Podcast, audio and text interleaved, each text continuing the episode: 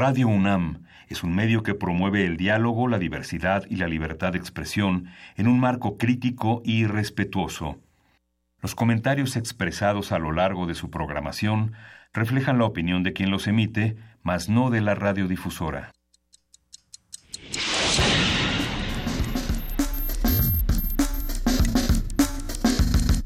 Primer movimiento. El mundo desde la universidad.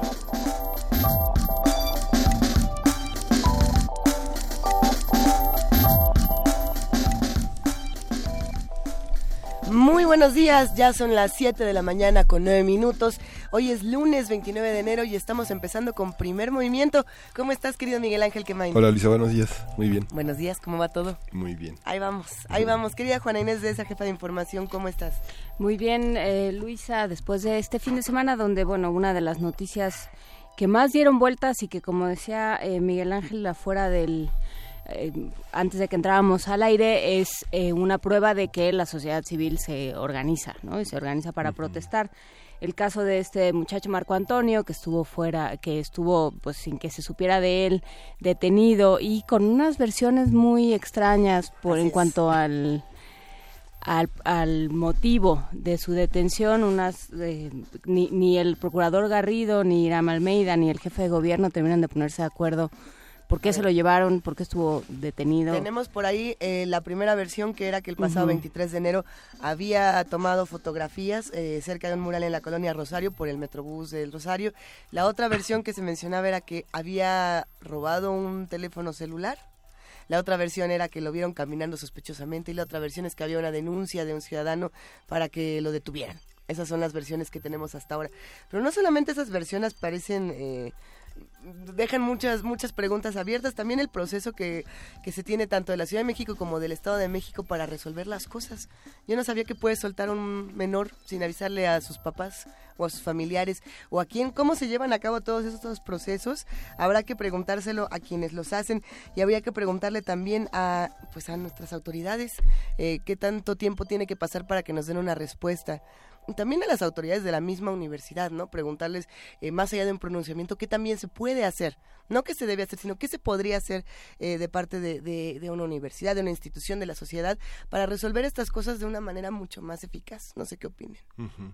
Sí, justamente los protocolos de detención a menores a, que, son eh, resultado de robos en centros de plazas, supermercados, etcétera, tienen que estar muy muy finos porque finalmente se trata este de un protocolo que se ha observado durante décadas, que se ha afinado y que hoy supuestamente tenemos más más prestaciones para poder para poder alternar con ese tipo de situaciones. ¿no? no fue lo único que ocurrió este fin de semana, sin embargo sí es una de las notas más importantes. La violencia en Monterrey también eh, dio muchísimo de qué hablar, de igual manera algunas premiaciones en Estados Unidos que de una, una vez más visibilizaron la violencia en contra de las mujeres, como fue el caso de, los Grammys la noche de, de anoche.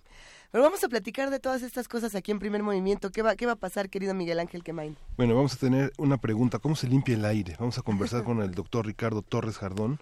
Eh, vamos a, vamos a, tratar de entender desde cuánto pensamos en, en limpiar el aire. Él es doctor en Ingeniería Ambiental, académico del Grupo de Fisioquímica Atmosférica del Centro de Ciencias de la Atmósfera de la UNAM. En la nota nacional, juvenicidio. Esto en el comentario del doctor José Manuel Valenzuela, profesor investigador del Departamento de Estudios Culturales del Colegio de la Frontera Norte. Y vamos a tener en la nota internacional, en la voz de Davos, el análisis de Yolanda Trápaga, quien es responsable del Centro de Estudios China-México y del posgrado de la Facultad de Economía de la UNAM. Es genial. Yolanda Trápaga. A ver, vamos a tener poesía necesaria y al parecer esta mañana me toca a mí. Te toca a ti. Pero no te toca a ti, Miguel Ángel. No, te toca a ti. ¿Sí? Sí, sí, Excelente, porque por ahí traigo un par de recomendaciones que esperemos gusten. Sí, Miguel Ángel puso a Celso Piña, ¿o a quién pusiste? A Celso Piña. Sí, Celso Piña el viernes. Estuvo bueno, estuvo muy bueno. Pues venga, vamos a ver qué tal se pone la poesía necesaria de esta mañana. ¿Con qué cerraremos el programa? Vamos a cerrar con cómo y con quién trabaja el trabajo social. Vamos a conversar con la maestra Leticia Cano Soriano. Ella es directora de la Escuela De Trabajo Social de la UNAM, y con Jessica Herrera Zamora, que es alumna del octavo semestre de la licenciatura en Trabajo Social y es consejera técnica de la escuela y becaria de su centro de estudios, del Centro de Estudios de la Mujer. Así que hacemos una vez más esta invitación a que se queden con nosotros de 7 a 10 de la mañana en el 860 de AM, en el 96.1 de FM, y les recordamos que a partir de las 8 de la mañana entramos también a TV UNAM. Vamos a escuchar a Gilberto Gil con Andar con Fe.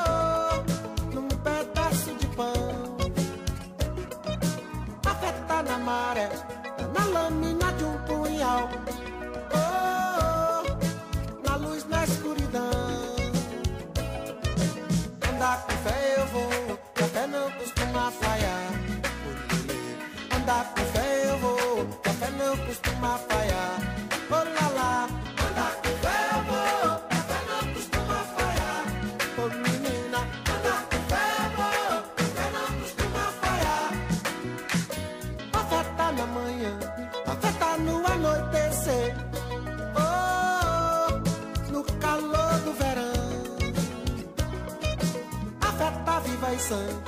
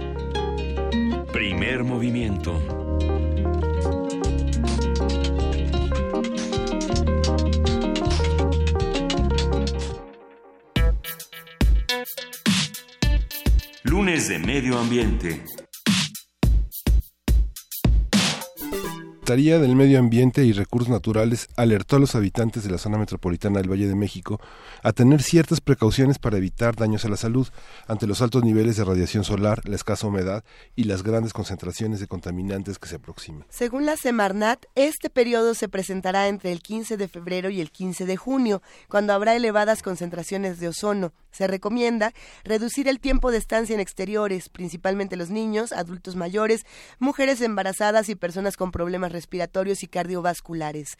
Además, deben restringirse las actividades deportivas, de recreo u otras al aire libre. A partir de los reportes sobre ozono, partículas y calidad del aire, hablaremos sobre las técnicas para limpiar el aire, su funcionamiento, su pertinencia. Y para ello está el doctor Ricardo Torres Jardón. Él es doctor en Ingeniería Ambiental, académico del Grupo de Fisioquímica Atmosférica del Centro de Ciencias de la Atmósfera de la UNAM. Buenos días, doctor. Buenos días. Esos órdenes es una idea, es una idea. ¿Desde cuándo tenemos esa idea de que el aire se puede limpiar? Eh, bien, bueno, desde el principio de, empezó la, revolución industrial, eh, hubo un momento en que ya hubo la necesidad de creer que se debería limpiar el aire emitido. Sin embargo, en los tiempos modernos, más o menos por ahí de los años 30, 40, surge la idea de que las ciudades deberían tener un ambiente limpio. Y en la Ciudad de México se eh, constantemente se habla de temporadas de donde sube el ozono, temporadas donde aumenta el número de partículas suspendidas, donde hay que tener más cuidado. Eh, ¿cómo, cómo, se, ¿Cómo se determinan estas temporadas? ¿Qué hace que comiencen? ¿Qué hace que terminen? ¿Cómo, cómo, hay, ¿Hay procesos naturales? Así es. Eh, de hecho, la, la, meteorología es la principal responsable de que tengamos temporadas de alto ozono, de bajo ozono, de altas partículas, bajas partículas. Y, y bueno, es, es, natural ¿no? que la época de lluvia sea la época más limpia, pues porque la lluvia nos hace el gran favor de, de limpiar lo que está ahí en el aire. Pero en las temporadas donde tenemos no tenemos lluvia, que tenemos secas, que tenemos vientos más en calma es cuando tenemos entonces los problemas de acumulación de todos estos contaminantes. En este último mes, por lo menos, eh, creo que somos muchos los que hemos estado roncos, enfermos, con un poco de tos, con un poco de todo, doctor. Y muchos dicen, no, es el aire, está en el aire, hay algo en el aire que nos tiene a todos así. ¿Realmente podemos decir, es el aire el que nos está enfermando a todos en esta temporada? ¿O es otra cosa y en realidad el aire está teniendo otro tipo de mecanismos? En realidad es una combinación de las dos cosas. Eh, bueno, eh, sabemos, no ha habido, son temporadas de frío, y sin embargo también tenemos eh, concentraciones de, contaminantes no tan altas como en otras temporadas, pero la combinación frío con concentración de partículas es más que suficiente para que el cuerpo en realidad está tratando de defenderse de ciertos tipos de afectaciones pero cuando tenemos contaminación como que se desvía hacia tratar de atacar esta eh, eh, eh, esta parte y descuida las partes biológicas y la parte de, que son contagios y todo este tipo de, enfermedades de los pulmones. Mucha gente eh, sigue, eh, continúa con esta idea de que no son los automóviles las principales fuentes de contaminación en la ciudad, de la contaminación del aire. Este, ¿Es cierto? ¿Cuáles son las materias suspendidas que más eh, daño hacen a la salud? ¿Y cuál es el resultado de que estas materias suspendidas estén en el aire? ¿La industria, los automóviles, los árboles? no, en realidad es el, el, dentro de todos los males que tenemos en la Ciudad de México, eh, podemos decir que afortunadamente los automóviles, a pesar del gran número de vehículos en circulación, los tenemos por decir en raya. Sin embargo, eh, creo que en otra ocasión ya les había comentado que el transporte de carga, el transporte que trae las placas que ustedes han visto que dicen SPF, Servicio Público Federal, ellos no son controlados por las mismas reglas que controlan a los automóviles. Y ustedes pueden ver un camión adelante de ustedes emitiendo partículas sin que pase nada, y en cambio los automóviles tenemos que pasar verificentro, tenemos que pasar una serie de requisitos para poder circular. Es ahí la gran diferencia. Mientras que a pesar de que los transportes de carga son menos, mucho menos que los automóviles, son más que suficientes para que nos eh, tengamos este problema de, contaminación, que en realidad son varias cosas. Son partículas precisamente emitidas por este tipo de vehículos de transporte, la industria sí contribuye, pero ya no eh, como era hace, antes en otros años, pero consideramos que mientras no se haga un control efectivo sobre el transporte de carga, vamos a seguir manteniendo este, este tipo de problemas. Sobre todo en época fría, que son más las partículas las que tenemos que tener más cuidado. A ver, pero ¿qué, ¿qué, es lo que sucede? Digamos, llueve, ¿no? Hablábamos de que las lluvias ayudan o también los vientos ayudan a dispersar las partículas, pero ¿dónde se quedan? No desaparecen. Ah, no, no, no, estas se mueven, estas andan, ahora sí que a donde el viento las lleve es a donde van a estar eh, eh, moviéndose. De hecho, uno de los problemas de las partículas cuando, cuando no llueve, se habla de resuspensión, es decir, puede haber la condición de viento suficiente para volverlas a levantar. Y entonces, eh, pues vamos a, tenemos un problema continuo de, de, de, concentración de partículas, más las que se agregan cada día, ¿verdad? Entonces, sí, sí hay que considerar la, temporalidad o estacionalidad de la contaminación e incluso eh, hay, hay médicos alergólogos que ya tienen bien identificado en qué temporada es cuando eh, ellos reciben más pacientes ¿Cuándo sabe que va a haber más episodios de, alergia?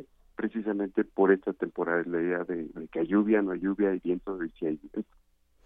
Porque, bueno, hubo en los años 90 eh, del siglo XX, me parece, o 80, no sé bien, esta, este proyecto del ingeniero Eberto Castillo. El otro día platicábamos eh, justamente pensando en esta, en esta conversación, ah, nos, nos acordábamos de ese de ese proyecto, de hacer ventiladores en la en la Ciudad de México. ¿Qué tan factible es esto?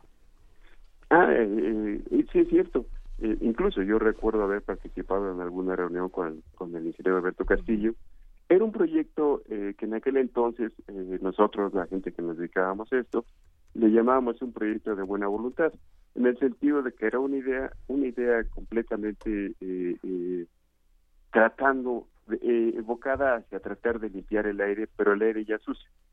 Sin embargo, cuando se hicieron los cálculos, cuando el Instituto de Ingeniería tomó la evaluación del proyecto ya desde un punto de vista objetivo, con números, con cálculos, eh, se encontró que se iba a generar más contaminación para poder mover toda esta maquinaria, todos estos ventiladores, todos estos filtros eh, eh, y poder limpiar el aire que lo que se iba a limpiar.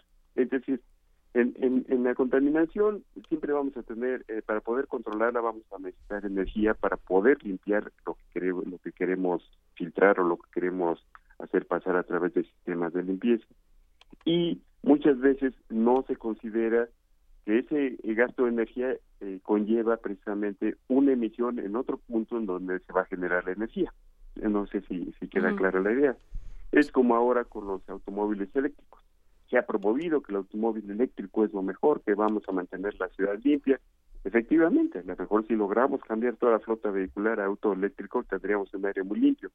Sin embargo, en donde se está generando, en las termoeléctricas donde se está generando, sería un problema enorme. Eh, eh, ¿Por qué razón? Pues la cantidad de contaminantes se están generando por generar energía. En otro lado lo vamos, vamos a trasladar el problema de la contaminación a otro lado, pero lo vamos a quitar en otro. Ese y ese fue lo que eh, eh, finalmente el ingeniero Alberto Castillo lo aceptó. Él estuvo de acuerdo que efectivamente había sido una buena idea, pero ya en el, plano real eh, no era tan fácil ni tan viable poderlo aplicar. ¿Qué, qué, sí podría ser una, una buena opción en un 2018 como este, eh, con tanta contaminación, con las cosas como están? No tener que confiar en la meteorología, que además cada vez, eh, gracias al calentamiento global, cada vez es más incierta. Bien, en realidad la filosofía del control, que así se llama en los libros, así se encuentra, es controlar en la fuente. Es decir, antes de que sea emitido el contaminante debemos controlarlo. Una vez descargado al aire es eh, prácticamente imposible. ¿Por qué razón? Porque estamos hablando de volúmenes de aire inmensos. En cambio, en emisión estamos hablando de un volumen pequeño en un punto donde se va a descargar y es ahí en donde tenemos que prevenir y evitar la emisión.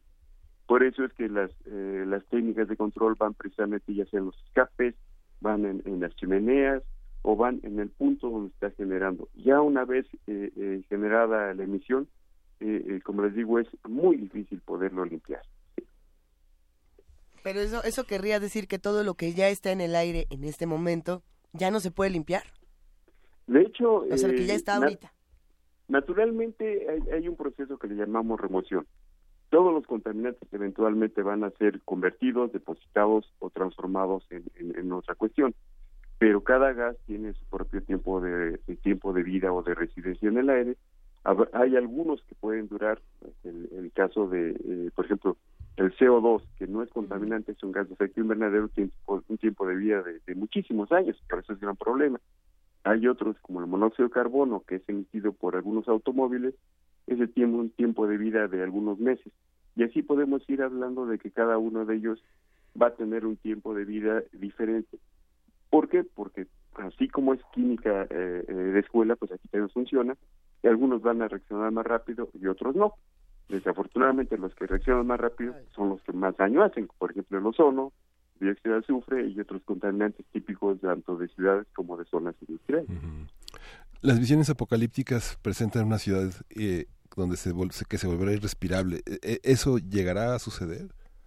Eh, esperemos que no. De hecho, ya sucedió aquí en la Ciudad de México, como mencionaba, ¿no? Que en el siglo pasado había habido ya épocas, en realidad pasó ya en la Ciudad de México. Estuvimos en una crisis ambiental muy, muy fuerte. está bien documentado que llegábamos a niveles de contaminantes eh, de cinco veces eh, mayores a los que tenemos ahora o más. Eh, eran niveles realmente extraordinarios. Se hicieron muchos estudios, se documentó todo esto. Hay que reconocer, ha habido ya una disminución. Sin embargo, persiste todavía y persiste a, cosas que ya no deberíamos tener. Ahora, se, últimas declaraciones, no, ya nos están advirtiendo que por el cambio climático vamos a estar igual o peor que el año pasado para mí eso es nada más un pretexto para decir, miren, pues bien eso y alguien tiene la culpa. En realidad, mientras no se apliquen unas eh, eh, eh, estrategias de control bien fundamentadas desde el punto de vista tecnológico y científico, pues vamos a seguir jugando y tratando de echar la culpa a fenómenos naturales de que esto va a estar ocurriendo. ¿Y qué tanto? Porque hace poco hablábamos con alguien más sobre este asunto de las políticas públicas para, para eh, combatir eh, la cantidad de partículas suspendidas y la contaminación en general. Y decía, nada de lo que se ha hecho realmente ha servido. Desde su punto de vista, eh, doctor Torres Jardón, ¿qué tanto es cierto esto?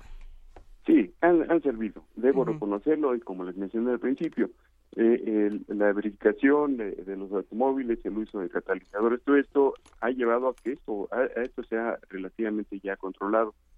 Pero, eh, como mencionan ahí, las políticas públicas, el hecho de que haya tanta eh, secretaría involucrada en esto, hace que la fiesta se haga muy difícil. Eh, por una parte, la, la Ciudad de México está controlando emisiones vehiculares de automóviles principalmente, la Secretaría de, eh, Comunicaciones y Transportes no hace lo suyo con transporte de carga, la Secretaría de, Energía, ahora no sé cuál va a ser, la que, va a controlar la composición de las gasolinas, también tiene en stand-by lo suyo, la Secretaría de Industria y Comercio, que controlaba las emisiones y las fugas de tanques de gas, parece que ya no lo va a hacer. Entonces, resulta que cada quien está eh, eh, jugando su propio sus propias reglas y, y es, esta desorganización es lo que nos tiene como está en la situación ahora. ¿Quién tendría que, que vigilarlo? ¿Quién tendría que juntar todo este trabajo? Pues supuestamente la Secretaría de Medio Ambiente, pero la Secretaría de Ambiente parece que no tiene jurisdicción en muchas de las cosas y entonces es donde empieza eh, el, rebote de culpas y yo hago esto, tú no haces aquello, tú no haces aquello, yo sí lo hago, incluso hasta recuerdan ustedes hace dos años que decía que la ciudad, el gobierno del Distrito Federal sí hace posible, el Estado de México no, y entonces el Estado le revisa y dice, ah, pues a ver dónde tiras la basura. Todo este esta cuestión debería, en mi opinión, ser regulada por la Secretaría de Medio Ambiente, pero parece que sola, solamente trata ella de coordinar, pero hasta ahí llega el asunto, ¿verdad? No vemos más avance en esta situación. ¿No hay una ley sobre la calidad del aire? ¿Perdón? ¿No hay, ¿No hay una ley sobre la calidad del aire? No, de hecho tenemos normas de calidad del aire, son federales. Sí, normas de, calidad del aire, hay reglamentos de control de emisión y todo. El problema está en que están ahí, pero la cosa es que queremos que todas las apliquen, ¿no? Que sean aplicadas, ¿no? Eh, sí, existen las normas, existen las normas de calidad del aire, pero día las rebasamos o día no se cumplen y pues quedamos en lo mismo. Y esto hablamos de lo que ocurre en nuestro país, ¿qué está ocurriendo en otros países? ¿Qué otro tipo de, soluciones han encontrado? Países que están altamente contaminados y que sí han logrado bajar sus niveles y que han logrado en cierta medida limpiar su aire, si es que es posible. Eh, sí es posible. De hecho, eh, eh, todo tiene un costo, sobre todo costo energético, en ocasiones costo monetario. Eh, sí es posible. hay países que sí lo han logrado, sobre todo los industrializados en Europa, Estados Unidos se puede decir que prácticamente lo tiene solucionado, pero cuesta mucho. Y es ahí en donde, eh, cuando yo siento que cuando en México se toca la parte de costo tanto político como económico, como que prefieren sacarle la vuelta y, no tocarlo y dejarle el problema al que sigue, al gobernador que sigue, y así sigue creciendo la vuelta. ¿Cuál es el, el principio químico? Digamos, ¿hay alguna cosa como de captura de las moléculas? ¿Cómo funciona? De hecho, sí. Para, para partículas el principio básico es filtración, es eh, simplemente poner, eh, nosotros el principio básico lo tenemos eh, quienes tenemos aspiradora, ese es exactamente el mismo ejemplo de una aspiradora funciona para limpiar partículas cuando estamos descargándolas por una emisión que es un ducto, una chimenea. Cuando son partículas que están distribuidas en la superficie, por ejemplo ahora el caso del nuevo aeropuerto, ¿no? que coincidentalmente resulta que tenemos los más altos niveles de partículas están en la vecindad de donde están construyendo el aeropuerto Ahí las técnicas de control es estar remojando continuamente el suelo para evitar precisamente que el viento la levante y un tipo de, quizás de, mallas que eviten que estos polvos con el viento rápidamente sean levantados, existe también. Y para gases depende del principio o del gas en cuestión. Básicamente se habla de lavadores, de lavadores de partículas, de, removedores con, sistemas catalíticos. Depende del contaminante, pero todos, todos pueden ser controlados hasta una eficiencia muy alta. Como les mencionaba, todo tiene un costo. Podría ser un costo energético, un costo monetario, pero finalmente eh, sí es factible poder hacer un eh, eh, control de, las emisiones de, de la contaminación. Hay manera de protegerse contra este contra digamos toda esta batalla de las contingencias ambientales hay, muchísimas personas que hacen ejercicio al, aire libre y cada vez más circulan bicicletas en centros de muchísimo tráfico. Existen filtros existen formas de, protegerse frente a esto sí eh, eh, no es lo recomendable eh, pero sí existen filtros de hecho en la en, en higiene industrial en higiene ocupacional eh, los trabajadores usan filtros y usan mascarillas con, con cartuchos de filtros especiales, de acuerdo al contaminante, de acuerdo a la especie que se quiere evitar que ingrese al, sistema pulmonar. Pero no no es la idea, no, no es la idea que todo el mundo andemos con, con tapabocas, que incluso uno de los problemas eh, eh, que me han comentado mis colegas médicos es la, idea de que usar tapabocas en las mañanas va a limpiar lo que uno está respirando y no es cierto. Los tapabocas se utilizan en hospitales para evitar eh, cierto tipo de, exhalación o de tipo de, preco, de no llamemos contagio, que uno pueda exhalar eh, eh, virus que uno trae y poder contagiar a otra persona, pero no al revés, no es para proteger de lo que entra de afuera para adentro. Y lo peor de todo es que en, el, en, precisamente en la superficie de este respirador o, o como, como esas mascarillas, hay humedad y empiezan a crecer bichos ahí. Entonces resulta pero el remedio que la enfermedad y la gente anda con sus tapabocas pensando que con eso se va a limpiar y no es cierto, ¿no? Entonces es una idea que por ahí no va. Y efectivamente los ciclistas eh, es quizás ahora los más expuestos porque con la idea de que andar en bicicleta van ellos a tener mejor salud, resulta que están circulando donde tenemos la mayor cantidad de emisiones, la mayor cantidad de contaminantes y eh, eh, por el esfuerzo, obviamente eh, su frecuencia de respiración es mayor y están ingresando aún más concentración que la que nosotros que estamos en estado de reposo ya sea manejando o sentados en un transporte público. Entonces, yo sí he advertido, les he eh, eh, advertido, les he dicho a los ciclistas que tratan de circular donde no hay tráfico, porque si se van a meter al tráfico, pues tanto remedio, ¿no? quizás sí, no van a no van a contaminar, no van a, hacer emisión porque no andan en un transporte público o, coche, pero ellos mismos están eh, ingresando una cantidad de contaminantes mucho mayor que la de los demás. Eh, doctor Ricardo Torres Jardón, ¿para dónde van las investigaciones? O sea, a nivel mundial, porque ya lo decía Luisa, este es un problema no nada más de nosotros, ¿no? También lo tiene China, por supuesto, también eh, lo tienen varios países industrializados. Entonces, ¿qué pasa? ¿Qué, ¿Para dónde van las investigaciones? Eh, eh, aquí hay un parteaguas muy, muy, eh, quizás se escuche la palabra fea, ¿no? Pero es un parteaguas donde parece que los países pobres pues estamos amolados y los países ricos no.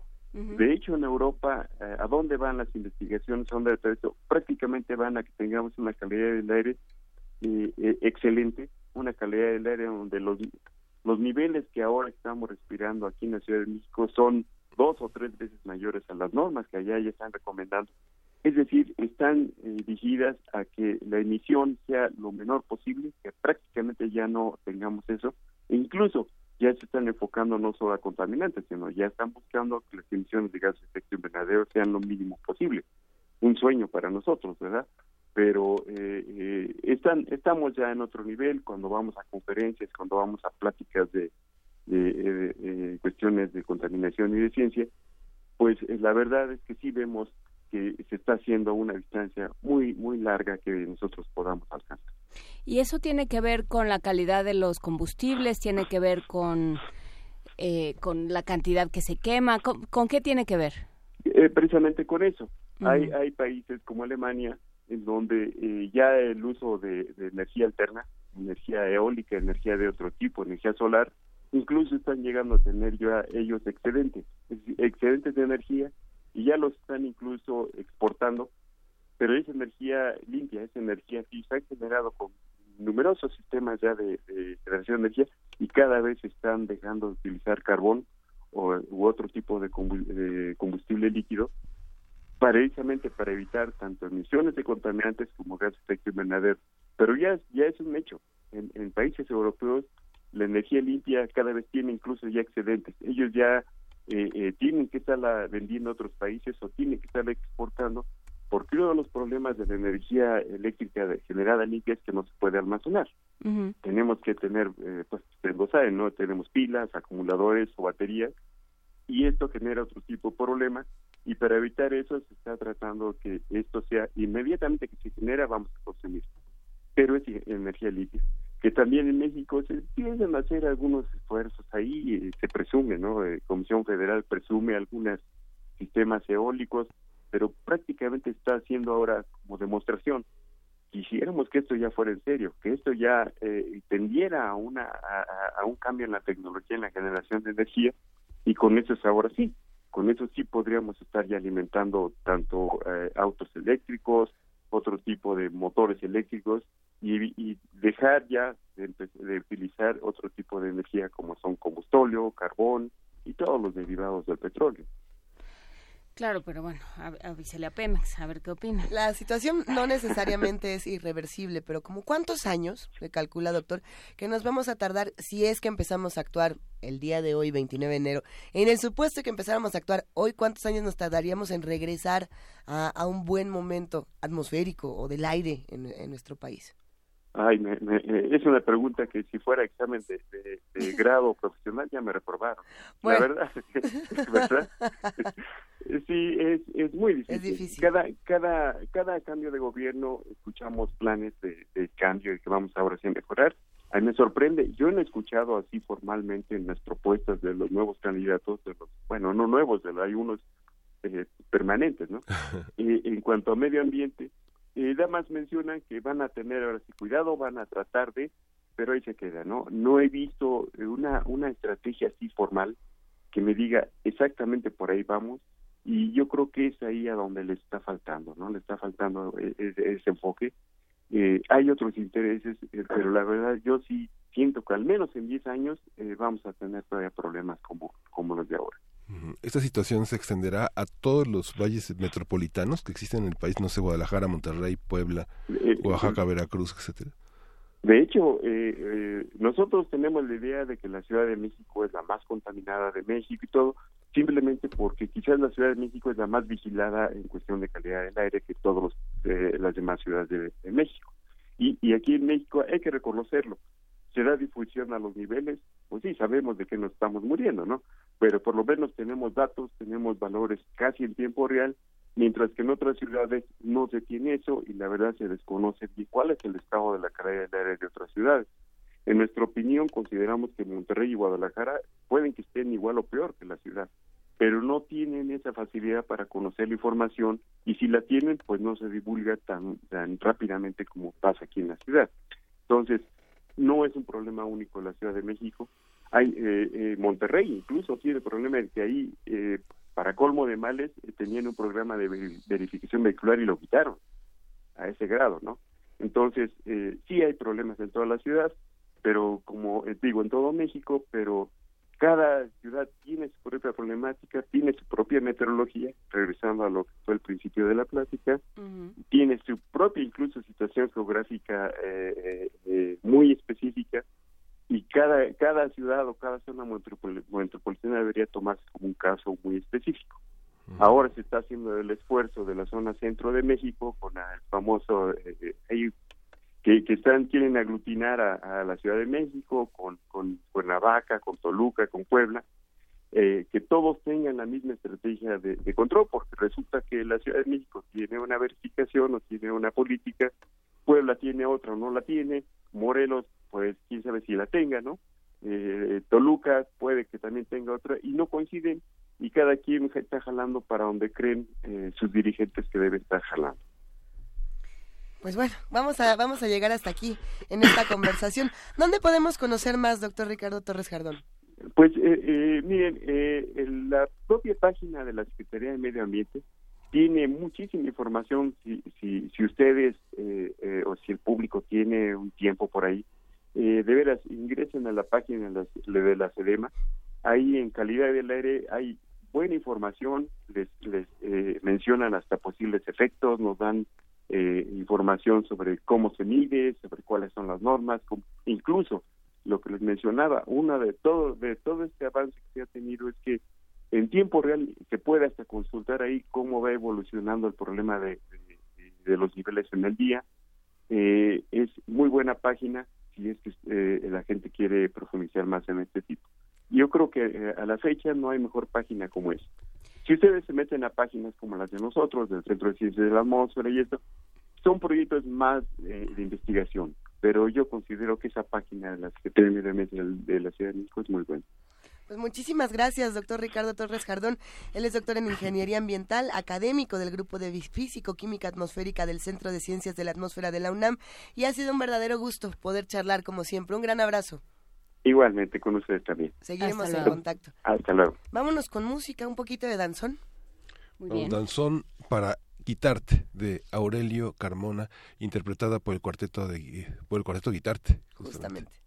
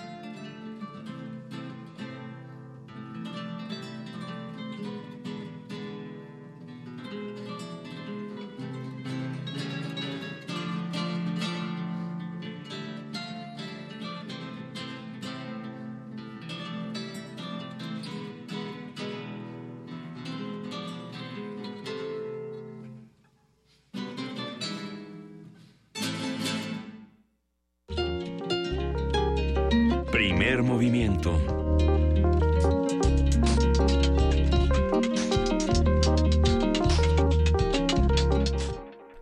Y en este momento son las 7 de la mañana con 48 minutos. Seguimos aquí en primer movimiento discutiendo un poco qué pasa con el aire y qué pasa con estas cosas irreversibles. Eh, no, no es que sea irreversible, sí, sí, se puede solucionar, pero lo que comentábamos era, por ejemplo, si Donald Trump, el presidente de los Estados Unidos, no cree que existe el calentamiento global bueno, no le conviene. No le conviene creer que existe. Y decide cambiar todas eh, las dinámicas que ya se tenían en Estados Unidos. Ese problema ambiental también puede afectar los problemas que ya de por sí se tienen en nuestro país, sobre todo en el norte del país, donde, por ejemplo, se tiene toda esta industria agropecuaria. Y entonces, eh, mm, yo recientemente me enteré, y creo que somos muchos los que hemos eh, estado discutiendo este tema, que parte de los problemas ambientales que se tienen al norte de los países debido a esta industria, debido a que se contamina muchísimo y debido a que por tener este tipo de industrias tenemos los monocultivos y tenemos todo lo que ya hemos discutido muchas veces. Eh, si es así, y comenzamos a combinar todo el asunto geopolítico, pues quién sabe qué va a pasar en este 2018. Esperemos, esperemos que, que, que podamos abrir todos juntos los ojos en este asunto de, del aire y del cambio climático y de la contaminación. ¿Qué medidas serán buenas para que tomemos cada uno de nosotros en, en nuestras casas. Pensemos qué, qué podemos hacer para contaminar menos. Ya le hemos platicado con, con Marjorie, nuestra queridísima Marjorie, se me acaba de ir el apellido de Marjorie. González. Marjorie González siempre propone buenas soluciones, no sé cómo vean. Sí, justamente lo que una, una, cosa que no comentamos con el doctor Torres Jardón es toda esta expulsión de vehículos eh, anacrónicos en, en torno a los catalizadores, a los filtros hacia el interior del país, ¿no? Digo, Pachuca era la... en lugar de llamarlos clásicos, los llamas anacrónicos. era, este, era una, una, este, una importación de autos a Pachuca, por ejemplo, Querétaro, Tlaxcala, este, todos los coches que ya no circulaban dos días se fueron a parar allá, ¿no? que no tienen medidas ambientales. ¿Y qué se hace con ellos? Sí, justamente este eh, eh, tema de la regulación del que hablabas tú con respecto a Donald Trump, del que hablábamos también el otro día cuando hablábamos de del Tratado de Libre Comercio, bueno, ¿qué va a pasar con, con él y qué va a pasar también en México? Que no podemos unificar, cada quien, cada territorio tiene diferentes características, pero bueno, ¿cómo se van a regular? Y sí, nos, nos decía, déjame buscar. Nos decía Raúl Olvera, eh, los ciudadanos lo que necesitamos son medidas precisas, plantar más árboles, disminuir las fugas de gas, cambiar calentadores de gas por calentadores solares.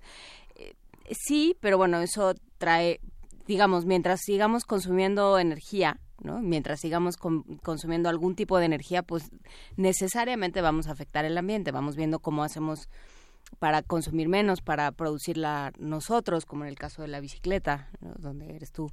el problema es. que tú eres el que produce la energía y la carrocería al mismo tiempo. Esos son otros temas. Pero bueno, hay muchos mensajes. Hay que Hay muchos mensajes en redes sociales. Le mandamos muchos abrazos a todos los que hacen comunidad con nosotros, a todos los que se integran a estas discusiones.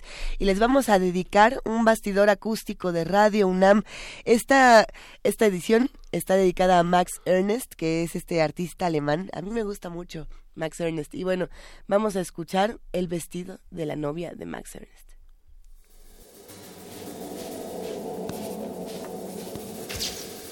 Bastidor acústico. Acústico. El vestido de la novia. Max Ernst, 1940.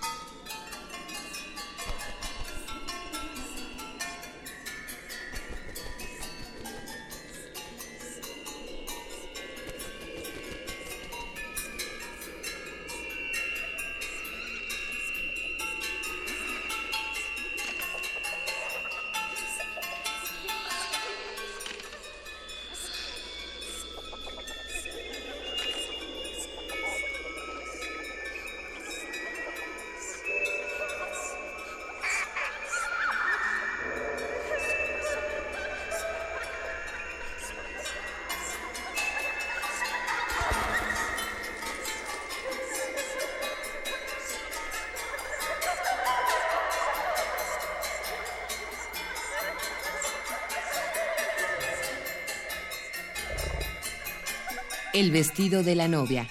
Max Ernst, 1940.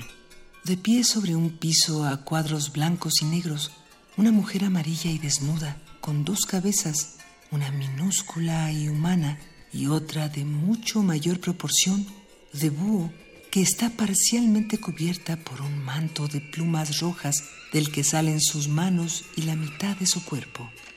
En torno a esta mujer se hallan tres figuras de menor tamaño.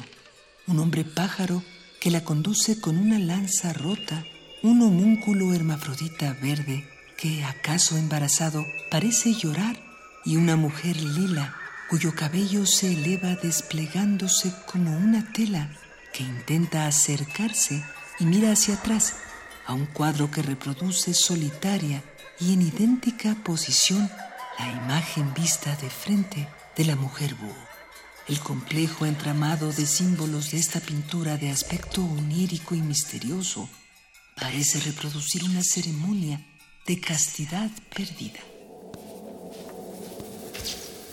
Bastidor acústico. Acústico. El vestido de la novia. Max Ernst. Óleo sobre lienzo. 1940. Colección Peggy Guggenheim, Venecia, Italia.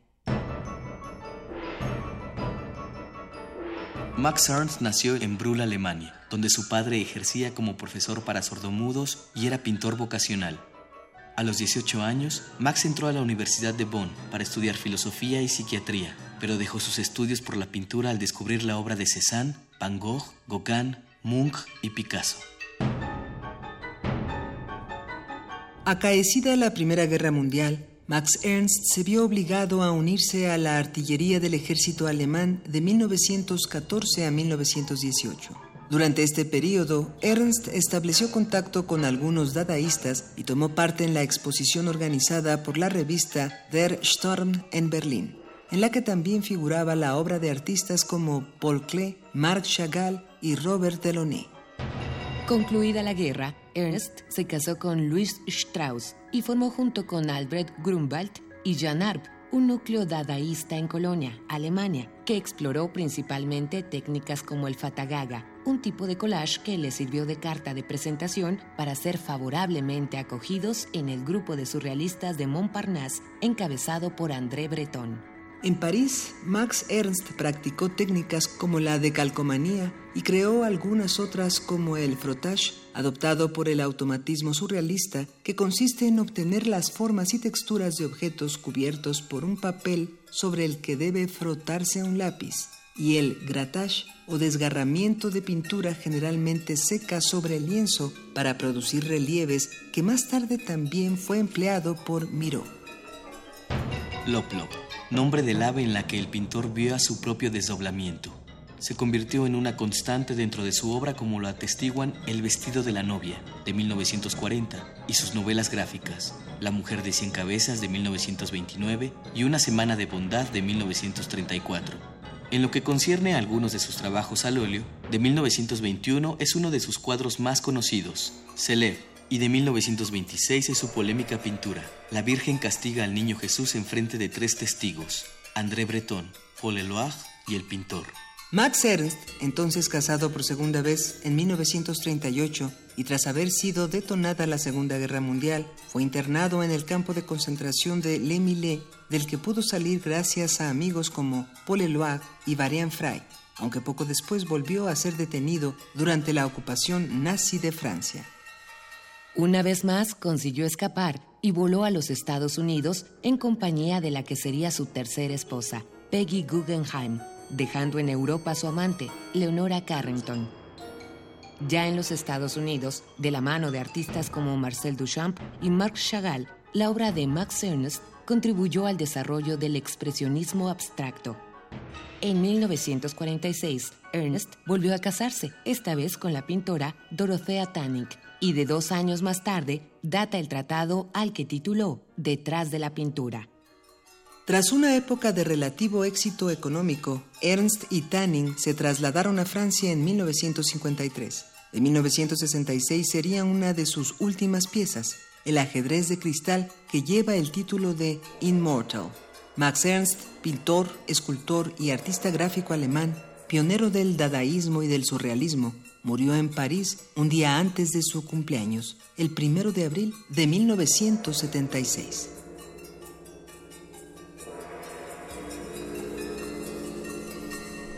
El vestido de la novia, Max Ernst, óleo sobre lienzo, 1940. Colección Peggy Guggenheim, Venecia, Italia. Bastidor acústico. Acústico. Primer movimiento.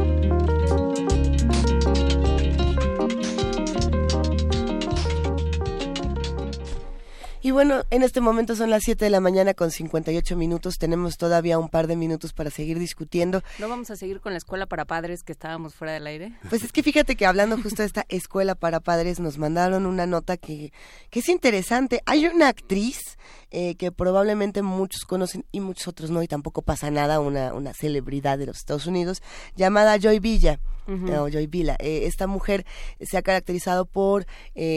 Pertenecer de entrada a los republicanos, pero sobre todo a los radicales que están en favor de Donald Trump, en- a este sector más radical.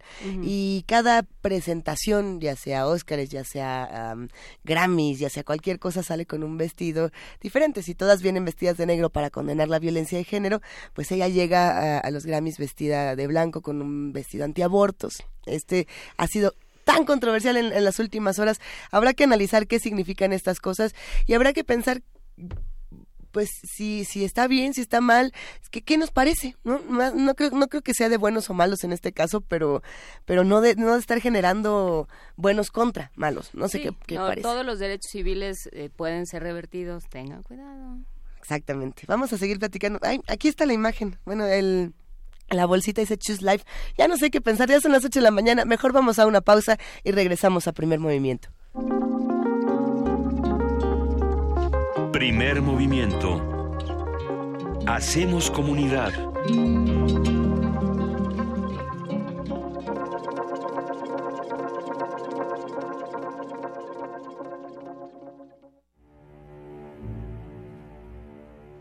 Al caer la noche, se abre un umbral entre nuestro mundo y el mundo de los sueños.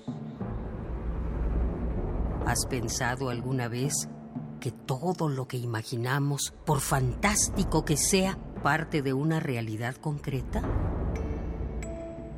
El Cineclub Radio Cinema presenta Ciclo Guillermo del Toro.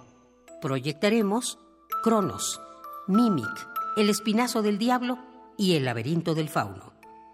Si te gusta el cine de terror, fantasía, historia y ciencia ficción, te esperamos todos los miércoles de febrero a las 6 de la tarde en la sala Julián Carrillo. Adolfo Prieto 133, Colonia del Valle. Entrada libre. Radio UNAM. Experiencia sonora.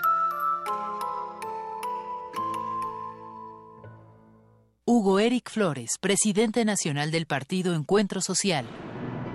¿Sabes por qué estamos del lado correcto de la historia? Porque la situación no da para más. Porque queremos ser parte de un cambio verdadero. Porque no tenemos hambre de poder, tenemos hambre de hacer. Porque reconociendo nuestras diferencias tenemos un mismo objetivo, transformar a México. Juntos haremos historia. Partido Encuentro Social. Mensaje dirigido a militantes y simpatizantes del Partido Encuentro Social. Hablan José Antonio Mid. La gente está harta de lo que está pasando en las precampañas. Que López Obrador es un peligro, que Anaya traiciona, que los independientes no lo son tanto, que si no soy del PRI, pero soy su candidato. Yo conozco a gente valiosa en todos los partidos y en la sociedad. Este es un gran país y si seguimos dividiendo no vamos a avanzar. Pero hay una cosa que nos une, las ganas de trabajar para que nos vaya bien. José Antonio Mid, precandidato del PRI a presidente de México. Mensaje dirigido a los miembros de la Convención Nacional de Delegados. PRI. Entre los muchos problemas que hoy tiene México, este 2018 nos trae dos noticias. Una buena y otra mejor. La buena es que el PRI ya se va. Y la mejor es que juntos vamos a construir un México nuevo, en donde sí se haga justicia y vivamos en paz. Con nuevas ideas, vamos a cambiar la historia. Ricardo Anaya, precandidato a presidente de México. PAN, el cambio inteligente. Mensaje dirigido a militantes del PAN. El Diplomado de Locución y Principios de Actuación, Creación en Voz, cambia sus fechas. Iniciamos el 7 de febrero. 240 horas con opción a titulación y para público en general. lunes y miércoles de 11 a 15 horas. Imparte Tessa Uribe. Informes en www.radio.unam.mx 5622-9470, extensiones 84226 y 84229 o por WhatsApp al 55 2690 8793.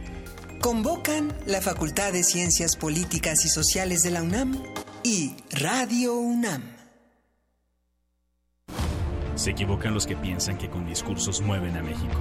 Los que movemos a México somos los ciudadanos, los que sabemos que el esfuerzo es el mejor homenaje para los nuestros, los que llevamos a México en el rostro con orgullo. Hemos ido ganando fuerzas, tomando terreno. Nuestra participación es la solución. Atreverse el progreso, nuestra decisión. Estamos listos, estamos haciendo la diferencia. El cambio es tuyo, es contigo. Atrévete. PRD. Hablan José Antonio Mid. Ser quien puede ayudar a que una familia le vaya mejor. Ser parte de la construcción de un camino que tiene que ser para todos. Ser quien pueda aportar la experiencia y la confianza que tanto hace falta. Ser un buen ejemplo por lo que digo y por lo que hago. Ser quien une a todo un país y a toda su gente. Ser presidente es estar preparado y tener mucho amor por México. José Antonio Mid, precandidato del PRI a presidente de México. Mensaje dirigido a los miembros de la Convención Nacional de Delegados. PRI. Durante años hemos trabajado en proteger el medio ambiente y lograr nuestras propuestas. Entendimos que protegiendo solo el medio ambiente, la otra mitad, la de tus necesidades básicas como tu economía y seguridad, requieren de mayor atención y mejores resultados. Soy José Antonio Amid, precandidato del Partido Verde a la presidencia. Soy un ciudadano sin militancia política y un servidor público con experiencia. Militantes verdes, apóyenme la votación interna y cuidemos juntos el ambiente entero de nuestro país. Partido Verde, dirigido a los tres tipos de afiliados del Partido Verde Ecologista de México e integrantes de su Consejo Político Nacional. En la UNAM se escriben historias de éxito. En Fundación UNAM hacemos que estas historias sean posibles ya que becamos anualmente a más de 68 mil universitarios. Súmate 5340-0904 o en www.funam.mx. Contigo hacemos posible lo imposible. Primer movimiento. Hacemos comunidad.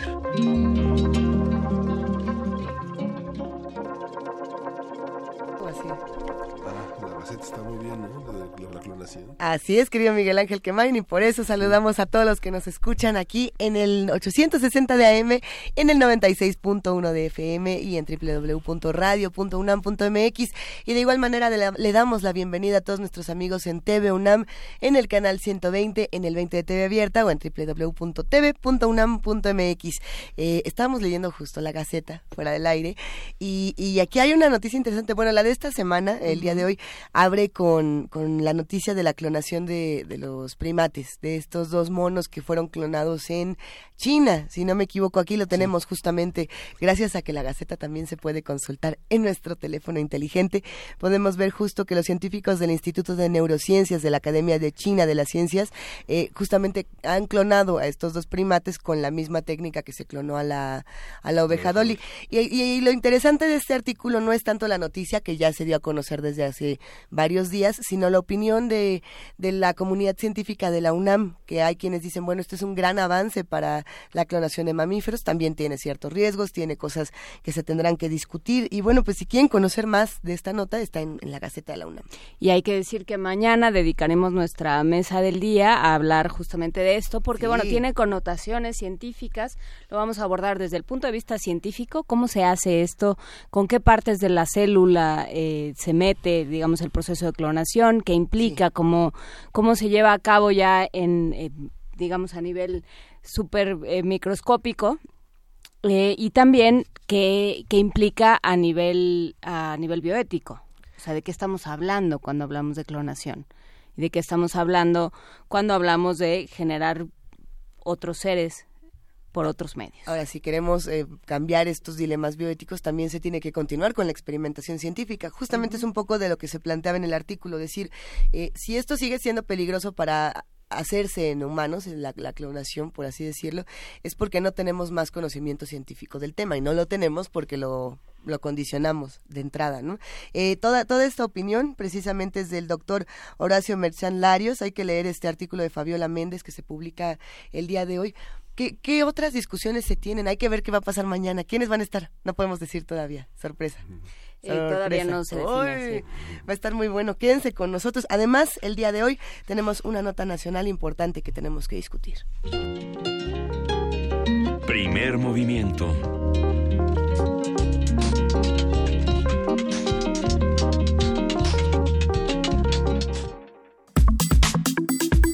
Nota Nacional. Se conoce como juvenicidio a la extinción o marginación sistemática continua y prolongada de un grupo de la población ubicado entre los 13 y los 23 años de edad. En nuestro país, los índices de violencia y asesinatos de jóvenes son una constante y se relacionan con el crimen organizado, la desigualdad social, las políticas económicas y la falta de efectividad de políticas sociales son determinantes para que las consecuencias de la violencia se incrementen. Para analizar este y otros temas sociales, el Colegio de la Frontera Norte, el COLEF, y el Consejo Latinoamericano de Ciencias Sociales, CLACSO, organizaron el diplomado Juvenicidio y Vidas Precarias en América Latina, en el que se reunirán académicos internacionales especializados en temáticas de juventud. A partir de este diplomado, en línea del COLEF, hablaremos sobre el fenómeno del juvenicidio, sus particularidades, incidencia y formas de prevenirlo. Para eso está el doctor José Manuel Valenzuela, él es profesor investigador del Departamento de Estudios Culturales del COLEF. ¿Cómo estás, José? Muy buenos días. Muy buenos días, ¿cómo están ustedes? Es un gusto saludarles. Igualmente, es, es un tema eh, que, que, genera mucha sensibilidad. Te vamos a pedir, de favor, si le podrías bajar un poquito a, tu radio, si es posible. Eh, no, tengo radio. No tienes radio. Hay un, hay un eco.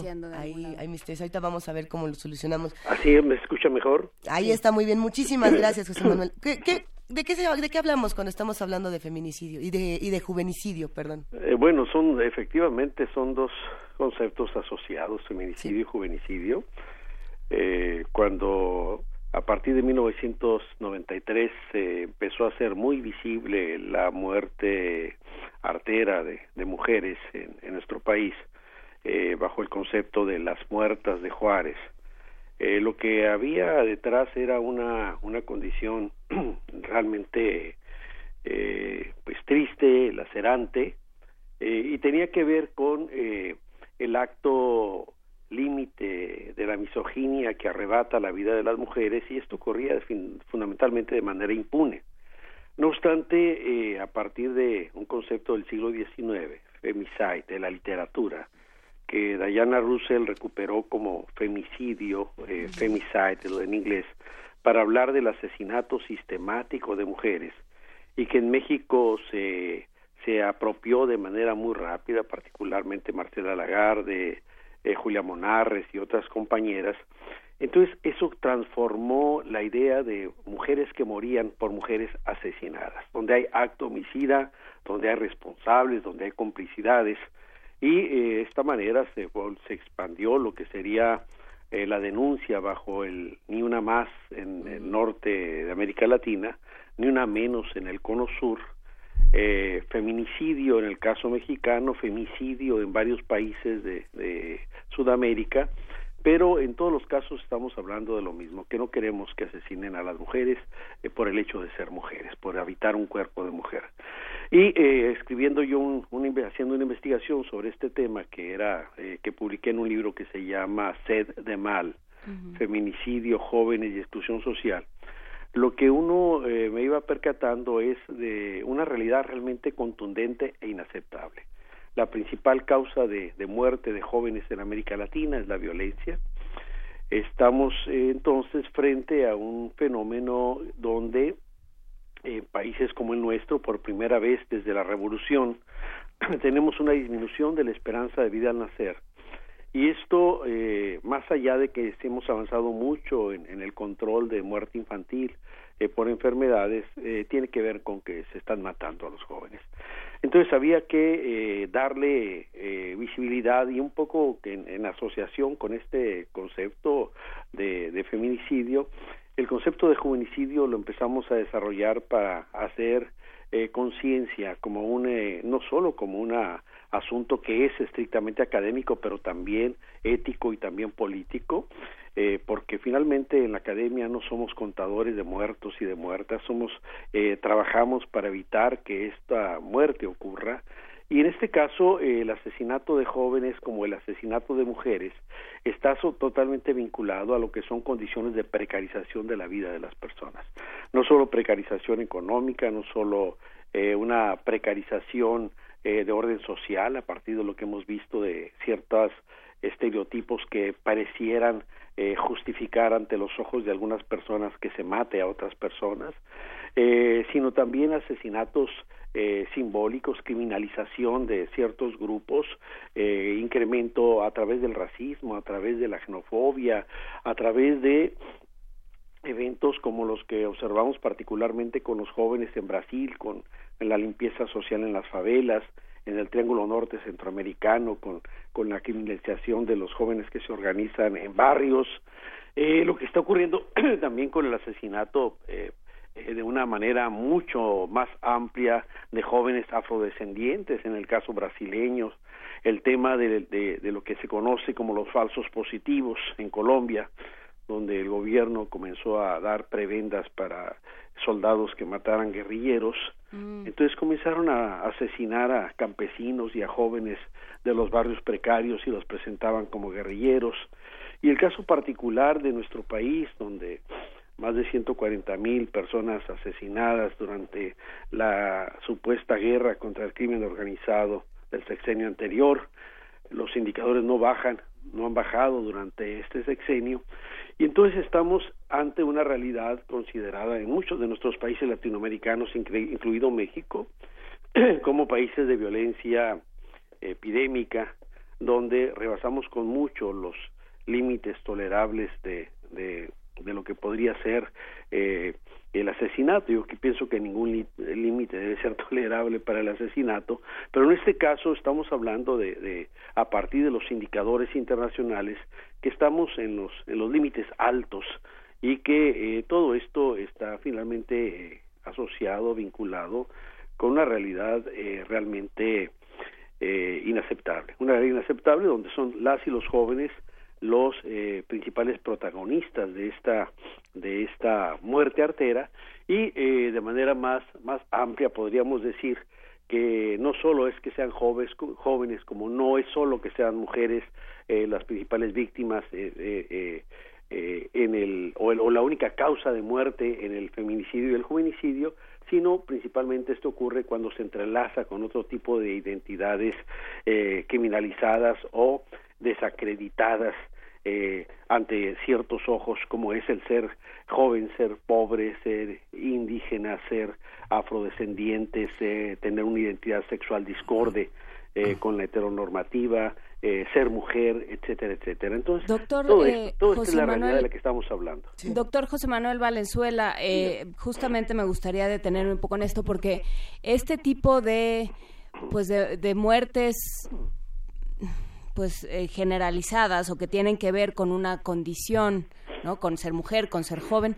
eh, pueden suceder porque hay quien no se preocupa por las víctimas, porque son de alguna manera eh, se les considera prescindibles, descartables, como decía el, el Papa Francisco. Entonces, eh, ¿qué pasa? ¿Qué, por, qué, ¿Por qué justamente con los jóvenes? ¿Qué- ¿Quién, ¿Quién no está poniendo atención? Bueno, yo creo que e- eso es eso que acaba de decir es, eh, es coincido plenamente. Estamos hablando de los descartables, efectivamente, como dice el Papa, los desechables de Simon Bauman, las vidas precarias de Judith Butler, los monstruos de Antonio Negri, Mary Louise Pratt. Eh, estamos hablando también de los canallas de Noam Chomsky y, y de Derrida. En fin, estamos hablando de, de, de personas cuya, cuya muerte no importa esto que, que Achille Membe define en su libro Necropolítica eh, de, eh, digamos, eh, formas de, de poder donde hay vidas prescindibles, donde se define quién puede vivir y quién merece morir, y donde no pasa absolutamente nada, porque el trasfondo de todo esto que estamos hablando es la impunidad. La gran mayoría de estos asesinatos quedan impunes eh, y en todo caso eh, lo que hablamos es eh, esas complicidades donde muchas veces eh, participan, actores que forman parte de las propias instituciones, como eh, se ha mostrado claramente en el tema del, del feminicidio y como ha sido muy claro en el campo de, del juvenicidio. Esto que, que, por ejemplo, se hace también muy visible en el tema de, de Ayotzinapa, pero podríamos dar muchos, muchos otros ejemplos de, de todos los días. Entonces, efectivamente, eh, aquí lo que estamos es frente a una eh, no solo una desatención, sino una estrategia realmente equivocada, porque no podemos pensar eh, en, en, tanta muerte innecesaria eh, bajo marcos que todavía que, que, que acumulan, que acumulan eh, lo que serían los elementos eh, mortecinos en nuestros países. Y digo solo un ejemplo, es eh, ¿por qué no discutimos, igual que lo que señalaban ustedes hace un momento en relación con la clonación, donde a veces se sustituye la discusión eh, seria por una serie de, de preceptos eh, a veces morales o a veces claramente calculados de quienes no quieren que se discuta en serio. Eh, en este caso lo que tenemos es eh, discutir en serio el marco prohibicionista. Eh, nos seguimos matando de manera eh, realmente eh, cruel en nuestro país, los marcos cruentos, el suplicio público volvió a la escena, los cuerpos mutilados, cabezas rodantes, cuerpos colgantes, todo esto, los empozolados, desollados, descuartizados, una, una realidad que leemos todos, todos, todos los días y que parecería que esas palabras tan intensas ya no nos conmueven. Y sin embargo, eh, más de 29 estados en Estados Unidos eh, han, por ejemplo, legalizado la marihuana, ahora hay siete que lo que lo permiten eh, como uso recreativo y acá en nuestro país nos seguimos matando y ni siquiera discutimos en serio si esto tiene algún sentido eh, frente a eh, una realidad que viene expropiando la esperanza, la posibilidad de construcción de proyectos viables de vida para las y los jóvenes en nuestros países. Entonces sí, estoy absolutamente de acuerdo con, con este planteamiento de inicio que usted señalaba.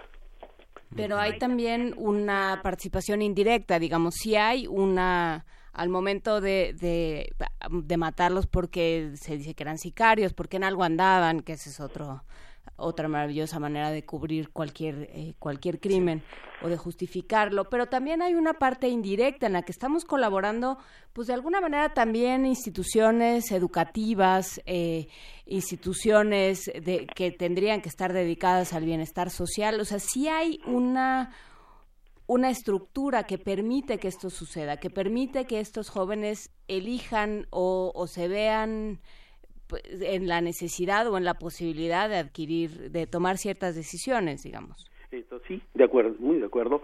Efectivamente, me parecería que esta, estas formas ya de, de lo que llamamos identidades eh, desacreditadas, ¿no? Eh, mm. Esa muerte de muchas personas, hay elementos que anticipadamente los justifican ante ciertas miradas. Esa, ese parecería que forman parte de ese mundo raro a la José Alfredo Jiménez. Uh -huh. No obstante, a partir de 2008 estas cosas comenzaron a cambiar cuando la violencia comenzó a eh, conculcar los espacios de la vida cotidiana de la gente cuando de repente eh, todos se sintieron expuestos al levantón, al cobro de piso, al cobro de cuota, al secuestro, y en el norte, por ejemplo, la gente de, eh, de repente entendió que no era algo ajeno, sino que entramos a un miedo derivativo, que es un concepto de, de, de Sigmund Bauman, eh, que tiene dos implicaciones. El primero es que, que, nos sentimos nosotros implicados en la posibilidad del, del riesgo de, de, la violencia. Ya no es esta cosa que está por allá, sino todos de alguna manera estamos implicados y dos, nos sentimos impunes frente a esto. Entonces lo que empezó eh, a ocurrir a partir de 2008 es que eh, se dio esa, esa transformación, obviamente por la, lo que fue la escalada de los indicadores de violencia y muerte, y entonces eh, sí surgieron múltiples voces, actores, sobre todo de la sociedad civil, que empezaron a tratar de recuperar los espacios porque también nos expropiaron las ciudades. Entonces, en muchas ciudades como Tijuana, Ciudad Juárez, en fin, eh, esto se fue expandiendo en el país, pero la gente empezó a tratar de recuperar, particularmente los jóvenes, por cierto, a uh -huh. recuperar las ciudades. Y entonces, sí hay, hay un, un, un déficit de, de, de, nuestra participación como, como sociedad que hemos, eh, de alguna manera, permitido o que no hemos sido suficientemente eh, eficaces en evitar que esto siga ocurriendo a pesar de lo probado de su ineficiencia y a pesar de lo probado de lo que son las complicidades de quienes participan eh, en este caso como víctimas y como victimarios. Y en todo y entonces tenemos eh, una esa condición eh, anticipada de criminalización donde salvo algunos casos como ustedes recordarán el asesina el asesinato de, de dos personas en el campus Monterrey del Tecnológico, eh, donde eh, aparecen pues tirados con armas largas y demás y presentados como sicarios caídos en un enfrentamiento con el ejército. Gracias al capital social del tecnológico, eh, después nos enteramos que en realidad eran dos excelentes estudiantes de posgrado que estaban preparando sus exámenes ahí en el campus para el día siguiente y ahí fueron ejecutados. Pero y ahí entra el tema, el tema más fuerte que al final de cuentas eh, la impunidad, el desconocimiento de quiénes son realmente las víctimas es lo que prevalece. Entonces, por eso es muy importante sí generar ciertos espacios para eh, dar claridad, para eh, realmente definir que, frente a qué estamos y, y, este tipo de, de, diplomado como el que ustedes señalaban sobre juvenicidio y, y, las vidas precarias en América Latina eh, que por cierto lo, lo, lo hemos eh, continuado en el Colegio de la Frontera Norte y ahora la convocatoria se encuentra abierta eh, en, en, línea y, y, cierra hasta hasta 9 de, de abril. Es un diplomado que dura seis meses y convoca a investigadores de muy alto nivel de distintos países de América Latina y de España. El, la idea es sí tener una perspectiva latinoamericana sobre lo que está ocurriendo con esta violencia que está afectando de manera muy particular a jóvenes, a mujeres eh, y a otros eh, sectores, digamos, eh, precarizados o, vulnerables. Y, otra cosa que nos señalaban los que hacen comunidad con nosotros, que también resulta interesante, es lo que le pasa a una comunidad cuando, cuando pierde a sus jóvenes.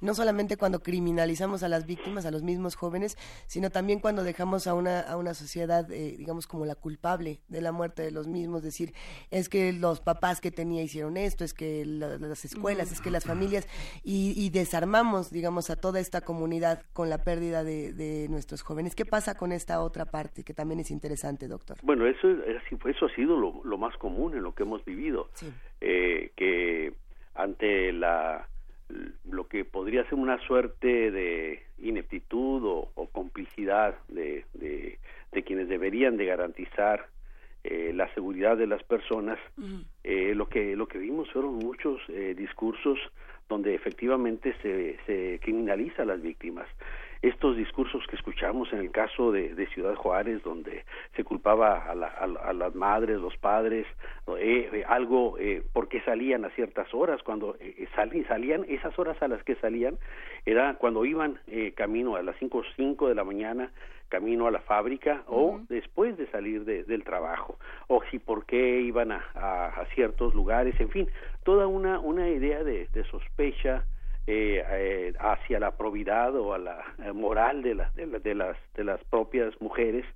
Eh, y al final de cuentas eso eh, nos, nos lleva incluso recordemos Vicente Fox cuando se le pregunta él decía no se vale seguir referiteando los mismos 300 o 400 casos como si eso fuera poca cosa o la fiscal especial que se nombró para el caso de Juárez que quien después de confundir a Sor Juana Inés de la Cruz con Juana de Arco, eh, su conclusión era que la culpa era de los padres y madres consentidoras que dejaban salir a sus hijas. Eso es una parte central del problema que tenemos y como no hay, finalmente no existe ningún tipo de, de, responsabilidad que, que, que se impute a, a este tipo de, de, de ineficiencias o de, o de complicidades, pues no pasa no pasa absolutamente nada. Entonces tuvo que esto lo decía de una manera muy muy muy clara Jane Fonda esta famosa actriz estadounidense cuando vino a Ciudad Juárez y dice ¿por, ¿por qué debo venir yo?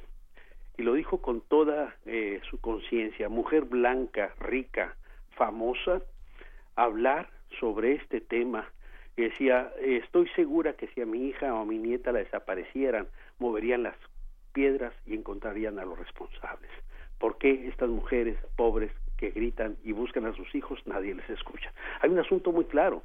Y es un asunto de lo que estamos hablando, de que, de que efectivamente se toma de manera impune las vidas precarias en nuestros países. Y cuando hablamos de vidas precarias también estamos hablando de la expropiación de la esperanza. Eso a mí me parece grave porque estamos frente a una condición eh, de lo que yo llamo los, los tonas. Un sector, son millones de muchachos en América Latina que eh, dicen vamos por todo o nada. Más vale una hora de rey que una vida de buey y dicen me la juego. Y frente a eso lo que estamos haciendo es una generalización de, de jóvenes que saben que, de, que están cerrados los canales de movilidad social, que saben que no eh, que, seis de, cada diez empleos son en la informalidad, que colinda con la paralegalidad. Podría darles muchos datos duros, pero aquí el punto central es que van adquiriendo esa certeza de que el único canal disponible para adquirir todo ese conjunto de, de elementos de, bienestar de sociedades consumistas que dicen que es el tener y no el ser lo que define el éxito en esta vida, entonces eh, ese es el narco el que, el que parece ofrecerles alguna opción de, de tener esos eh, satisfactores. Y por otro lado tenemos lo que llamo los ponchis en alusión a este eh, niño que a los cinco años vivía en condiciones precarias y a las once era un consumado sicario en nuestro país. La sociedad se escandalizó al ver este, pues las acciones de este muchachito, este niño que incluso eh, videogrababa sus, eh, cuando torturaba a las personas. Pero bueno, la mala noticia es que tenemos más de treinta mil niños que se supone eh, que están adscritos a distintos niveles del narcomundo. Tenemos más de 100 mil niños en México en condiciones extremas de precarización. Entonces, nos escandalizamos de algunos aspectos, pero eh, lo que estamos haciendo es construyendo eh, un, una sociedad muy fértil eh, para el surgimiento de este tipo de expresiones, porque es una sociedad que efectivamente está proscribiendo, está expulsando, está excluyendo a una parte muy alta de su población. Eh, por aquí tenemos todavía algunas preguntas, pero creo que podríamos resolverlas acercándonos más justamente al trabajo del COLEF.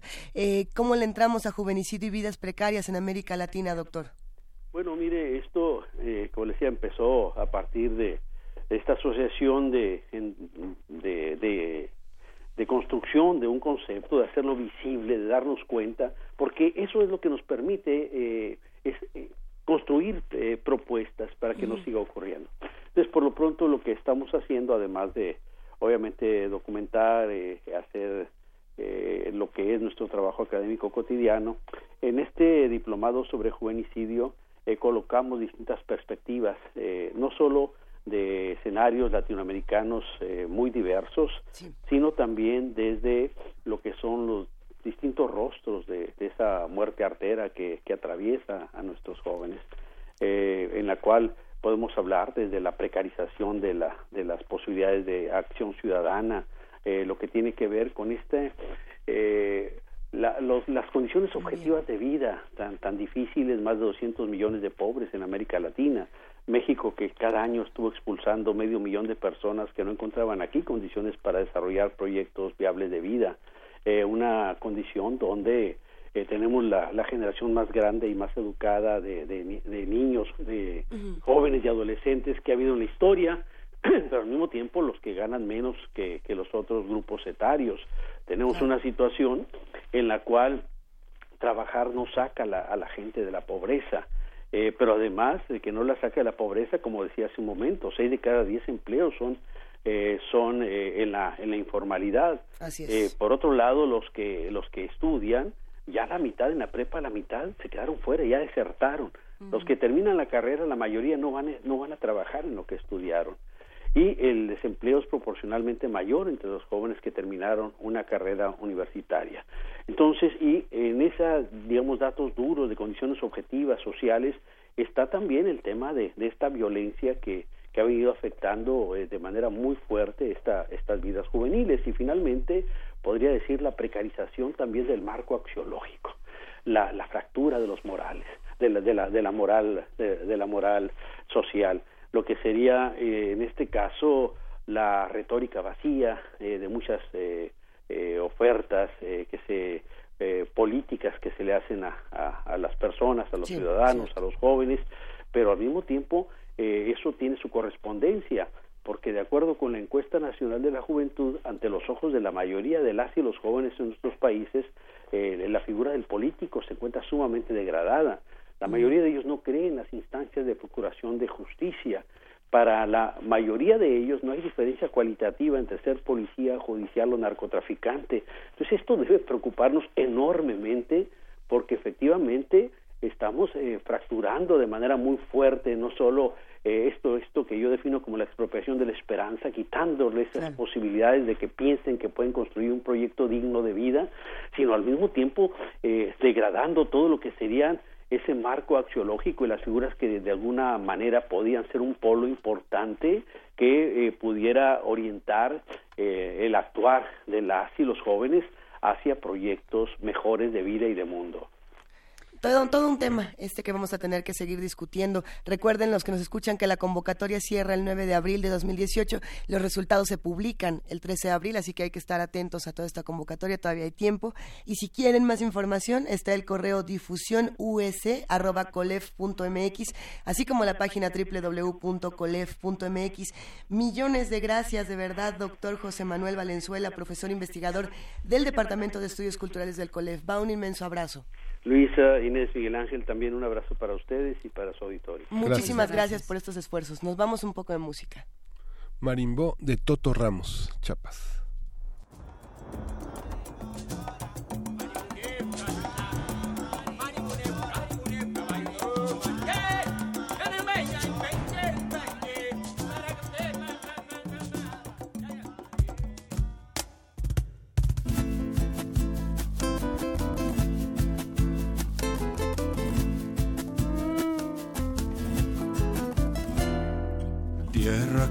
Nacer el maíz.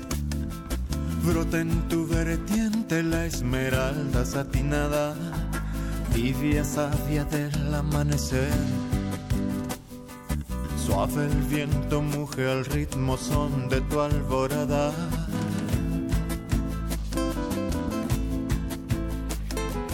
Lleva tu caudal apresurado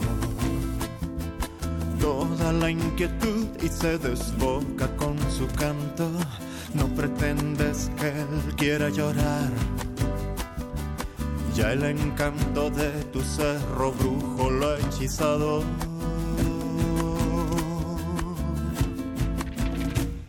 María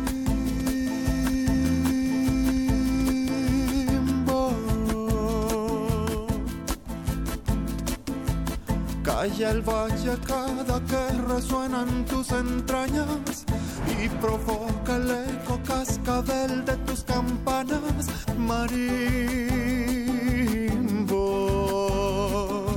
marimbo.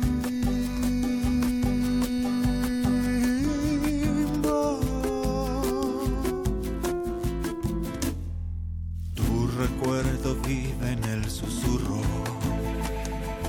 en la brisa y las cigarras y en lo alto de la loma cada noche vuelve a musitar. Tu nostalgia de hormiguillo que hoy escucha la morena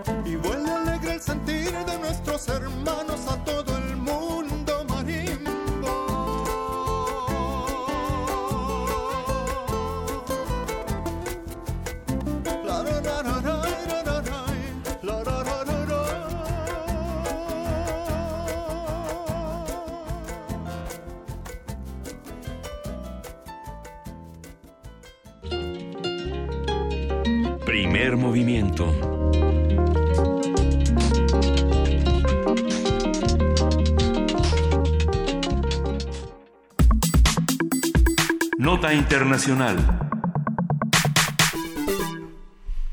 Del 23 al 26 de enero se realizó en la ciudad de Davos, en Suiza, la cumbre del Foro Económico Mundial, a la que asistieron más de 3.000 personas, entre ellos políticos de 70 países, alrededor de 900 directores generales de empresas y banqueros. Aunque este año destacó la presencia del primer ministro indio Narendra Modi, el presidente francés Emmanuel Macron, la canciller alemana Angela Merkel y la primera ministra británica Theresa May, el invitado que generó más atención, a ver, adivinen cuál fue. Ay, nada más.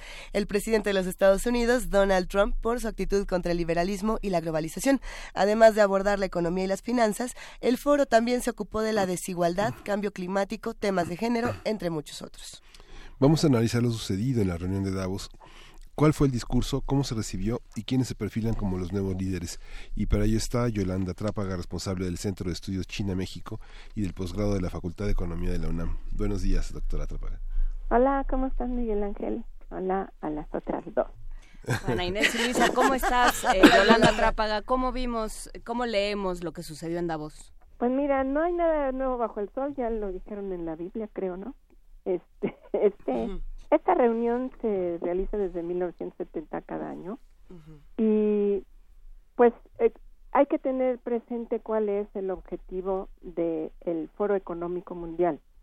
Es eh, literalmente mejorar la situación del mundo. Entonces nos van a hacer el favor de analizar la economía para después dar directrices a quienes, a los jefes de Estado, a los organismos internacionales, a las ONG y a quien se deje. ¿sí? Entonces, eso ya nos dice que eh, nos debemos preguntar quién va a dar esa línea. Pues los más ricos del mundo. Entonces, ¿cómo es que decimos que son los más ricos del mundo? Porque el otro nombre del foro económico es el Club de los Mil, que en realidad son ya 1.300, pero ¿cómo se decide eh, el número o la membresía de esos? Pues tienes que pagar 10 mil dólares a la entrada, ¿sí? Y las membresías más exclusivas te cuestan alrededor de 100 mil libras. ¿Sí? La libra vale bastante más que el dólar. ¿Pero por mes o por año? Digo, porque vamos viendo de qué estamos hablando. Es el ingreso. Después hay una serie de, de contribuciones que tienen que hacer eh, para hacer reportes mundiales sobre qué pasa en la competitividad en África, en América Latina, en el Medio Oriente, eh, cómo se están comportando los países, en fin, todo lo que implica el mercado, ¿sí? Entonces, eh, permanentemente dan dinero y por eso hay eh, más privilegiados dentro de los más ricos que tienen acceso a más cosas. Pero entre lo que hacen es financiar eh, proyectos. Entonces tenemos, por ejemplo, siete mil jóvenes, porque además lo interesante es que captan a los jóvenes, jóvenes menores de 30 años, estoy diciendo, que eh, echan a andar proyectos en, en aldeas, en pueblos, con esta idea de que todo tiene que ser dominado por el mercado. Entonces, mira, por ejemplo, te voy a dar un, un, una cita que es eh, interesante. En 2008 Bill Gates inaugura, da el discurso de apertura eh, que se llama el capitalismo creativo y dice que el capitalismo creativo es el tipo de capitalismo que funciona para generar ganancias y resolver las injusticias del mundo, utilizando las fuerzas del mercado para tratar de, de, de mejor manera las necesidades de los pobres. O sea, si tú no le entres al mercado estás perdido, ¿sí? ¿Qué quiere decir esto? Y lo hemos visto para medio ambiente, por ejemplo, ¿sí? En el medio ambiente podemos tener eh, la posibilidad de decir, mire, usted no puede hacer esta acción porque es eh, una acción negativa para el medio ambiente, punto, se prohíbe, ¿sí? Eh, el otro enfoque que es el que permea eh, la voz y el, el, mainstream, como se dice, económico, es no, a ver, lo que te voy a poner es un impuesto para que te cueste más caro realizar la acción negativa, pero no te la estoy prohibiendo, soy incapaz de prohibir, ¿sí? Entonces ya cuando se llega a la prohibición es porque de veras es un extremo espeluznante. Pero para todo se utiliza esta lógica. Te voy a poner impuestos, en el peor de los casos te voy a poner una multa y en el exceso te voy a llevar a la cárcel. Pero bueno, eso ya es este muy verdaderamente excepcional.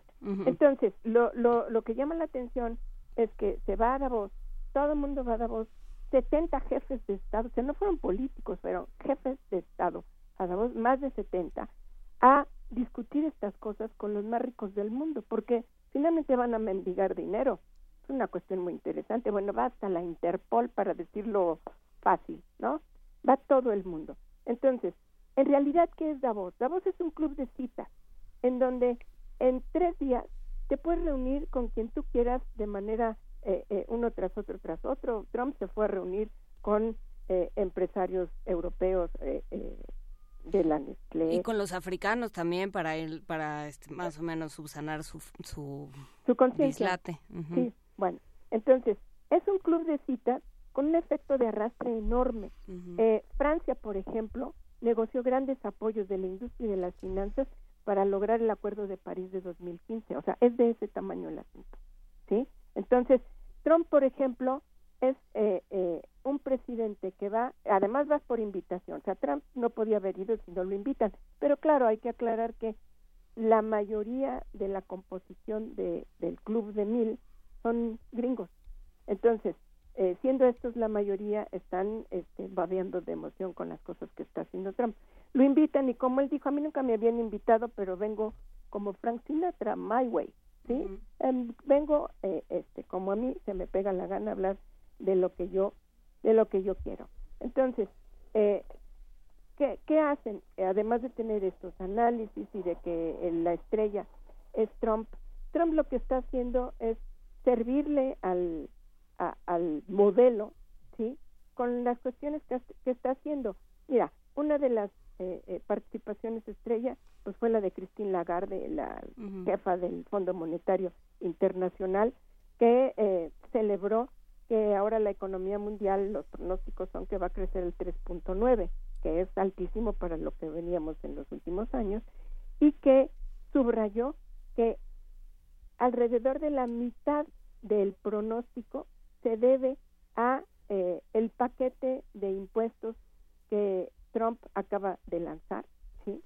Y que eso va a hacer que crezca los Estados Unidos y va a tener un efecto muy positivo en, en el comercio internacional.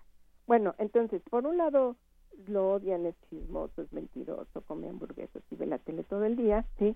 Pero por el otro lado le está sirviendo la mesa al modelo eh, las bolsas este, están marcando este, cifras récord de crecimiento y eh, efectivamente puede hacer lo que quiera, tiene en los puestos de, dirección de los organismos este, del gobierno estadounidense a los más ricos del país, ha quitado a científicos, ha quitado a gente que sabe hacer las cosas, eh, en fin, favorece a las grandes corporaciones.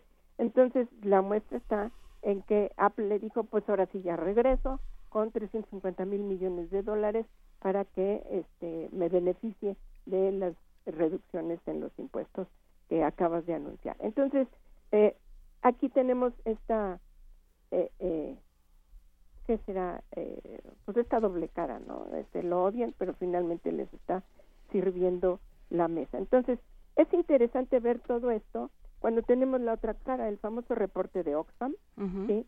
que, bueno, ya lo leímos, ¿no? El 82% de la riqueza generada en el mundo se la queda 1% de la población, ¿sí? Y deja bailando a eh, 3.700 eh, eh, millones de personas, que es eh, más de la mitad de la población del mundo, ¿sí? Que no ven incrementar sus ingresos y se ve, eh, eh, además nos se señala que muchísima la población ve disminuir sus ingresos. Nosotros mismos como asalariados vemos que lo que nos pagan mucho o poco no rinde lo que rendía, ¿no?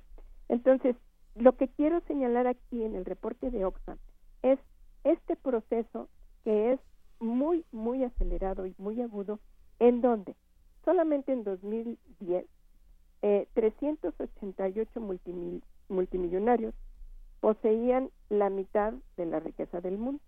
En 2011 ya eran solamente 117, ¿sí?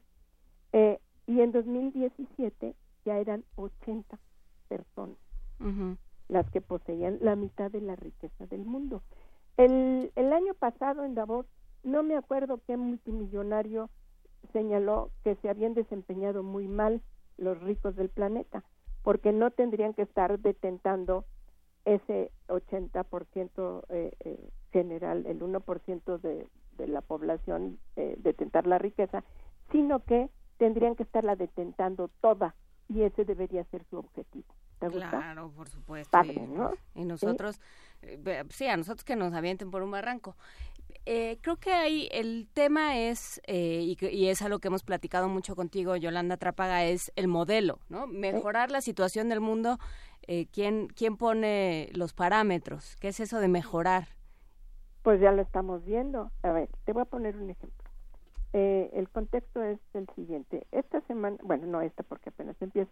La semana pasada renunció eh, el economista en jefe del Banco Mundial, Paul Romer, eh, porque señaló que se estaban haciendo metodologías sesgadas y manipulación política al reporte que se llama Doing Business, haciendo negocios, que es la versión actual de los programas de ajuste eh, estructural. Esos lo arrancaron en 2002. Entonces, eh, ¿qué, ¿qué hacen con este programa? Penaliza a los países eh, cuando quieren poner impuestos o pedirle eh, que fi se financien cuestiones para el bienestar social, etcétera, etcétera. Entonces, eh, pone un ejemplo, el, el, el renunciante dice que eh, para el gobierno de Michelle Bachelet, considerada socialista, eh, se manipuló este programa para hacer ver que eh, su desempeño en los programas ambientales era mucho peor de lo que en realidad eran, ¿sí? Entonces, eh, imagínate, el Banco Mundial va a Davos pues, a pedir línea, ¿sí? Y la línea es esta, usted se está portando mal porque es socialista, y claro, socialista entre comillas, desde luego, ¿no? Ni siquiera es socialista de a de veras. Y entonces, se pidió el G8, el grupo de los ocho, donde están también los países más ricos, solicitaron que se habilitara una vertiente de este programa en específico para la agricultura. ¿Cuál es eh, la dirección de esto? Eh, corporatizar la agricultura, es decir, que las empresas la, la organizan, las, las empresas la organizan en lugar de los productores familiares, que son los que producen el 80% de los alimentos en el mundo, ¿sí? Que crezca la agricultura industrial, es decir, la que no se ocupa de los alimentos, sino de las ganancias, y que se privaticen las semillas, claro, pues ese es el negocio de Monsanto, ¿sí? Bueno, entonces tenemos eh, eh, que vamos a hablar de pobreza y que se va a componer con mecanismos de mercado. Eso nunca se ha visto. Si tenemos desde 1970, ya vamos en la reunión número 48 del Foro Económico Mundial, el mundo no se ha compuesto, el mundo se ha descompuesto, ¿sí? Hay más pobreza y eh, pues hay más problemas de tipo terrorismo y todo lo que les preocupa, digo a mí también me preocupa el terrorismo, pero el terrorismo está en el segundo lugar de las preocupaciones del foro eh, después del exceso de regulación. O sea, primero les importa que no les suban los impuestos y después les importa el terrorismo, ¿sí? Claro. Luego les importa el populismo, ¿sí? Eh, y, pero como en sea Trump. que cada quien defina eso. Exactamente, ¿no? Pero populismo, si, si lo quieres entender en sus términos, es que te ocupes de los trabajadores. Mm. Eso no se vale. Ujú. y, eh, y el proteccionismo. Entonces, es la misma canasta. Tú tienes que liberalizar todo a las fuerzas del mercado. ¿Qué tienes que liberalizar? La salud, la educación. Entonces, cuando tú vas a Davos a discutir estos temas, tú estás ignorando los que han tenido éxito en salud y en educación. ¿Por qué no le preguntas a Cuba, sí, cómo le hizo sin dinero para tener los niveles de salud y educación que tiene, por ejemplo, ¿no? Y claro, pues los que están discutiendo son las eh, eh, principales eh, corporaciones mundiales. Sigue siendo el siglo XIX. ¿No? Pero, ¿y, y los medios, eh, doctora Trapaga? Los medios, eh, vimos en, en todas las primeras planas eh, francesas, españolas, inglesas, la misma noticia, tratada de la misma manera. Este, ¿Son también los dueños de gran parte de los medios del mundo los que popularizan No, estas noticias? Claro, bueno, claro, por supuesto, pero ¿por qué no van ustedes, por ejemplo? ¿Por qué no los van a invitar? No, O No sea, nos deja ir Juana Inés. Este, No, porque no sabemos cómo justificar viáticos. Es muy, pro- es muy problemático. Es muy problemático. sí, sobre todo para los precios de la voz, que son un poco altos, ¿no? Un poco sí. Es interesante que sea ahí, fíjate, yo creo que no lo hicieron necesariamente con ese objetivo, pero les resultó bien, porque los globalifóbicos no pueden ir a Davos y, y acampar porque hace frío de la fregada, sí. En cambio, si lo hicieran en Cancún, pues se generaría una cosa espeluznante. ¿Han visto fotos de la seguridad de Davos? este con, con policías y, y gente con ametralladoras paradas en los techos de las de las casas y de los edificios.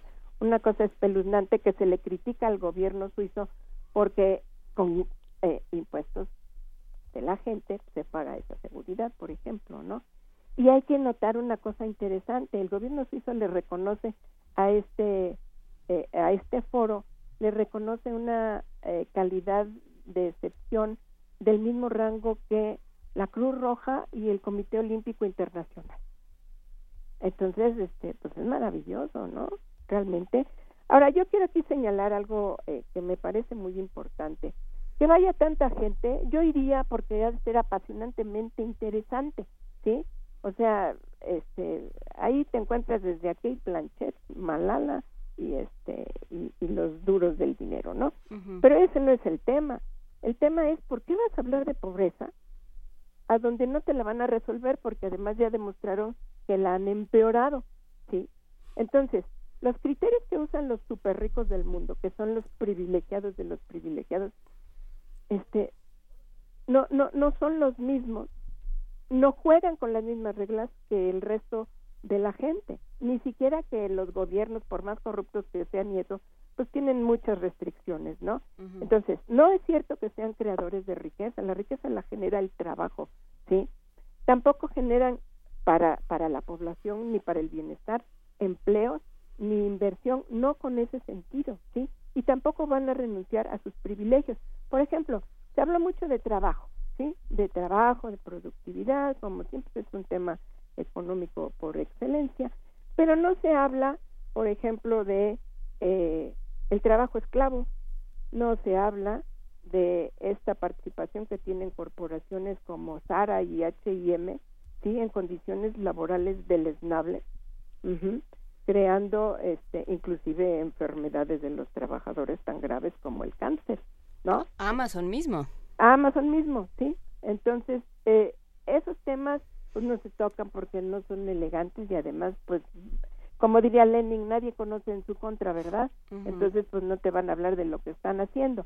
Y cuando hablo de jornada de trabajo, que no la tocan más que para decir, México es el país de la OCDE que más horas, eh, eh, que la gente más, donde la gente más horas trabaja, eh, ahí se queda el análisis, ¿no? ¿Quién trabaja más y quién trabaja menos? Pero nunca jamás discuten algo que ni siquiera en las universidades discutimos. Es decir, con tantas ganancias de productividad en la historia del capitalismo, donde cada vez produces más en menos tiempo, ¿sí?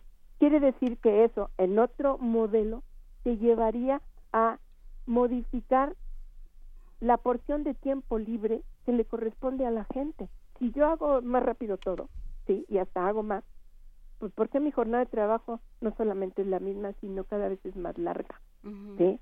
y además con distintos patrones, tengo que correr de un trabajo a otro, eh, etcétera, ya sabemos Ninguno me da prestaciones, no genero antigüedad, no tengo seguridad social, cuando la tengo es eh, no, no alcanza para cubrir las necesidades básicas de salud ni los derechos de salud. Eh, Yolanda Trápaga, creo que tenemos que seguir hablando de esto, ya no de Davos, sino de esto de lo que nos hemos ocupado contigo, sobre todo de modelos y de aquello que estamos entendiendo por desarrollo, que está, está cada vez más, como, como lo demuestran sistemáticamente los enfoques, los estudios, están precarizando cada vez más a la población y están eh, poniendo la riqueza en unos pocos. Así es. Y además la otra es que concebimos por riqueza. La riqueza no es nada más este acciones en la bolsa y mucho dinero y muchas casas y casas blancas y de todos los colores. De la riqueza cultural, la riqueza lingüística y de todo tipo no existe. Entonces, mientras más eh, homogéneo sea el, el modelo, es más productivo. Y de eso se trata, de destruir riqueza que estorba a la expansión del mercado. O sea, yo no puedo entrar al mercado hablando otomí, tengo que hablar inglés. Entonces de ahí inglés y computación pues es el modelo perfecto. ¿Sí? Pues bueno, lo seguiremos platicando. Como siempre, te agradecemos enormemente esta conversación. Doctora Yolanda Trápaga, responsable del Centro de Estudios China-México del posgrado de la Facultad de Economía de la UNAM. Buen regreso a clases y platicamos eh, a lo, lo largo del año. Gracias. Un abrazo. a los tres. Hasta luego. Hasta luego ya nos vamos de esta hora. Así es, regresamos en un momento más a la tercera hora de primer movimiento en el 860 de AM, el 96.1 de FM y TV UNAM en el canal 120 y el 20 de TV Abierta. No se vayan porque viene mucho más. Primer movimiento. Hacemos comunidad.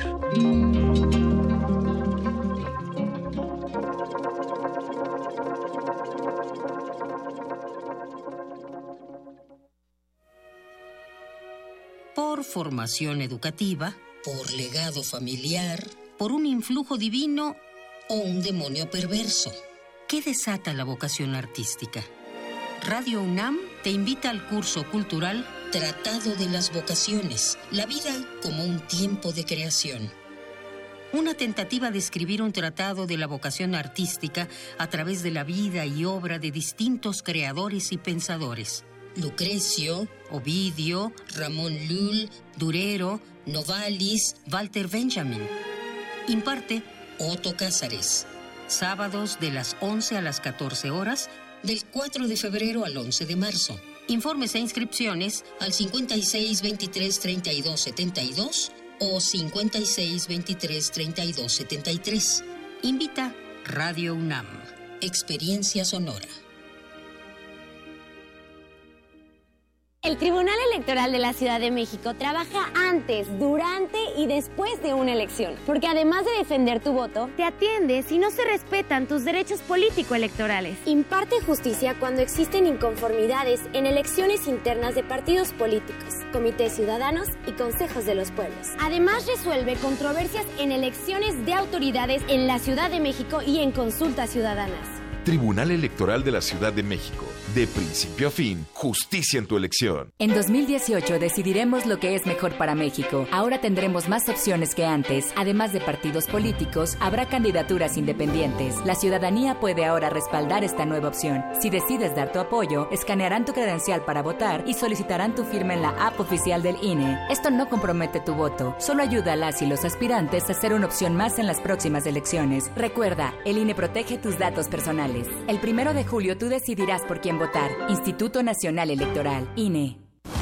Se equivocan los que piensan que con discursos mueven a México. Los que movemos a México somos los ciudadanos, los que sabemos que el esfuerzo es el mejor homenaje para los nuestros, los que llevamos a México en el rostro con orgullo. Hemos ido ganando fuerzas, tomando terreno. Nuestra participación es la solución. Atreverse el progreso, nuestra decisión. Estamos listos, estamos haciendo la diferencia. El cambio es tuyo, es contigo. Atrévete. PRD. Santiago Gamboa, periodista y escritor colombiano, ya es parte de descargacultura.unam. Escúchalo leyendo un fragmento de El misterio de la misericordia. Uno, dos, tres, y luego me tiraba al piso a hacer abdominales, pues debía estar fuerte y al hacerlo sentía una bola de fuego en las tripas, el quejido de las células recordándome algo urgente. Disfruta esto y más en www.descargacultura.unam.mx.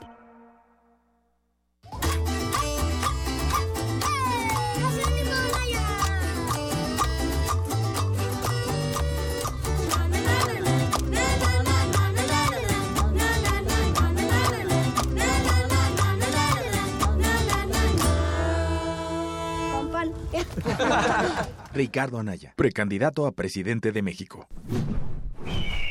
Movimiento Ciudadano. Mensaje dirigido a integrantes de la Asamblea Nacional Electoral de Movimiento Ciudadano. Tú, que cuando ves las noticias del gobierno actual piensas, ¿estaríamos mejor? Con ya sabes quién. A ti que durante el gobierno de Calderón pensabas, ¿estaríamos mejor con ya sabes quién? A ti que después de ver lo que hizo ya sabes quién en la Ciudad de México, llevas 12 años pensando que estaríamos mejor con ya sabes quién. A todos ustedes les tenemos una gran noticia. Sí estaremos mejor y ya sabemos con quién. Morena, la esperanza de México. Juntos haremos historia. Tú, que cuando ves las noticias del gobierno actual piensas, ¿estaríamos mejor? Con ya sabes quién. A ti que durante el gobierno de Calderón pensabas, ¿estaríamos mejor con ya sabes quién? A ti que después de ver lo que hizo ya sabes quién en la Ciudad de México, llevas 12 años pensando que estaríamos mejor con ya sabes quién. A todos ustedes les tenemos una gran noticia. Sí estaremos mejor y ya sabemos con quién. El PT está de tu lado. Juntos haremos historia. De las vistas de Salvador Toscano a la época de oro. Del celular a la era digital. Filmoteca UNAM.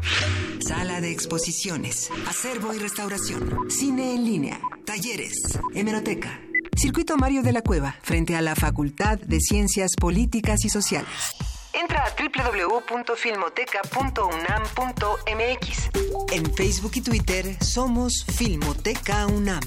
Ahí encontrarás la oferta visual que tenemos para ti. Filmoteca UNAM. Primer movimiento. Podcast y transmisión en directo en www.radio.unam.mx.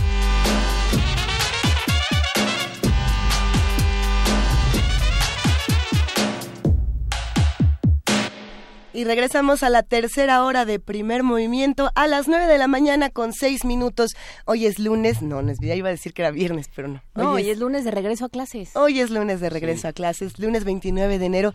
Le mandamos un gran abrazo a Mayra Elizondo que nos contó que justamente hoy regresa a, a, dar clases y bueno, pues siempre nos escucha, así que le mandamos un abrazote. Por ahí también nos ha escrito Rosario Martínez, a quien abrazamos mucho y son muchos los mensajes que tenemos en redes sociales. Por supuesto que el fin de semana recibimos muchos comentarios con esta noticia de, de Marco Antonio, que bueno, como ya saben, uh -huh. apareció este fin de semana y muchos se comunicaron a, a, las, a las redes de Radio UNAM, a las redes de Primer Movimiento y de TV UNAM para saber un poco de lo que estaba ocurriendo y tendremos que seguirlo discutiendo toda la semana. Es un tema que, que no vamos a soltar sin, sin duda. Sí, no, bueno, o sea, el tema de las desapariciones, el tema de la impunidad, del tema de la falta de explicaciones en muchos casos. Así es. Cuando se habla de detenciones, cuando se habla de de personas que, que subieron a una patrulla por razones que nunca se explicaron y Así que es. se tardaron mucho en aparecer y que no había manera de saber de ellos, es constante. Entonces, bueno, pues pues sí, por eso hay que seguir sobre el tema. Sí, por aquí nos escribe Juanjo, nos escribe Luis Méndez, Miguel Ángel Gemirán, R. Guillermo, CM, Fernando Sansores.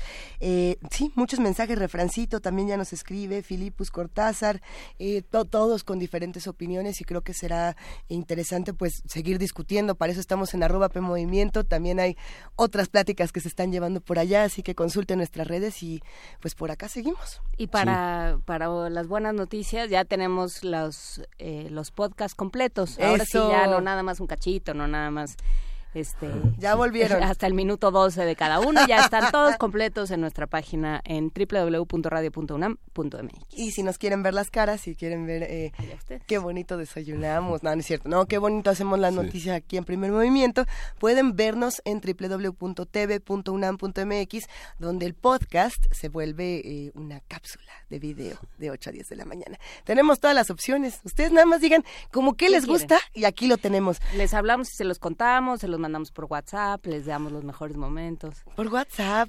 fuera del aire, hay que la escuela para padres fuera del aire, todo eso se lo podemos contar. Ya les iremos contando más porque llegó el momento de poesía necesaria. Vámonos para allá.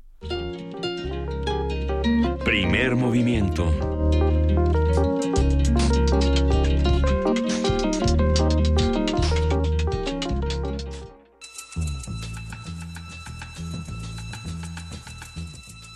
Es hora de poesía necesaria.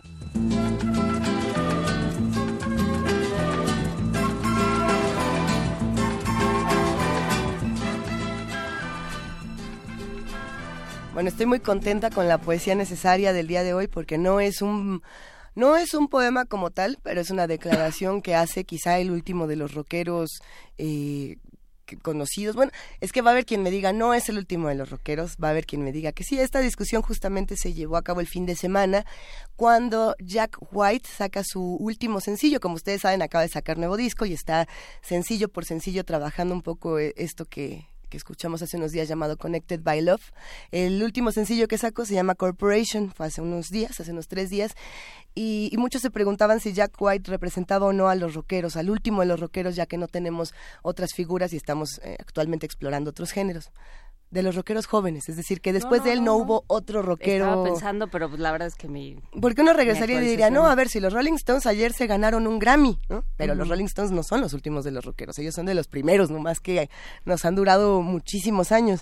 Y, llevamos mucho tiempo preguntándonos quiénes son las nuevas figuras en esta música y por qué es tan importante seguir hablando de, de, esta, de este tipo de música. Ya me van a decir que no entre al lugar común de decir que el rock es contestatario, que una vez ya me lo escribieron.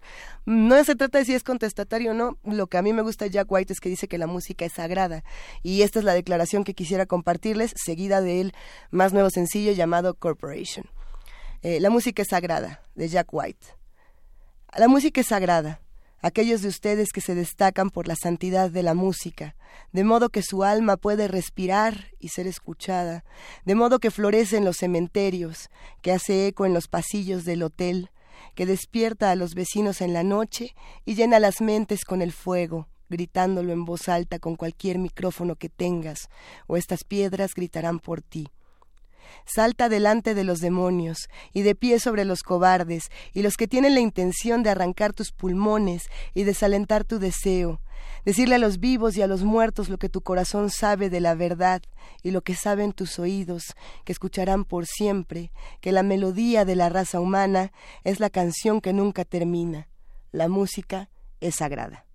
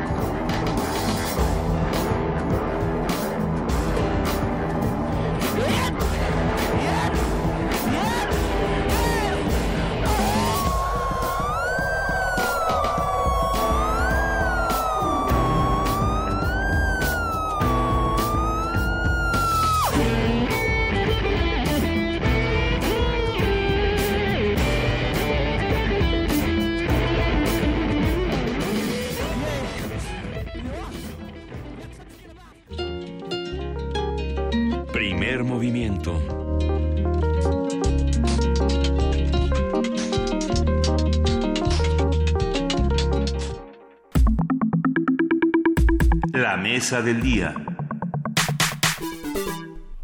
La Escuela Nacional de Trabajo Social fue creada en 1973, pero tiene sus antecedentes en 1938 en la Escuela Nacional de Jurisprudencia de la UNAM y posteriormente en la aprobación de la licenciatura en 1968, hace 50 años. Es, eh, y según eh, dice la misma, la misma facultad, bueno, la misma escuela, es una entidad académica orientada a la formación de licenciados, especialistas y maestros en trabajo social de excelencia, la cual se sustenta en valores, principios éticos y conocimientos inter y multidisciplinarios para incidir con pertinencia y responsabilidad en procesos sociales de desarrollo que beneficien a la sociedad en el marco del ejercicio de la docencia, la investigación y la difusión de la cultura. Como parte de su misión, la Escuela Nacional de Trabajo Social en coproducción con Radio UNAM transmitirá todos los viernes el programa Vida Cotidiana, Sociedad en Movimiento a partir del próximo 9 de febrero.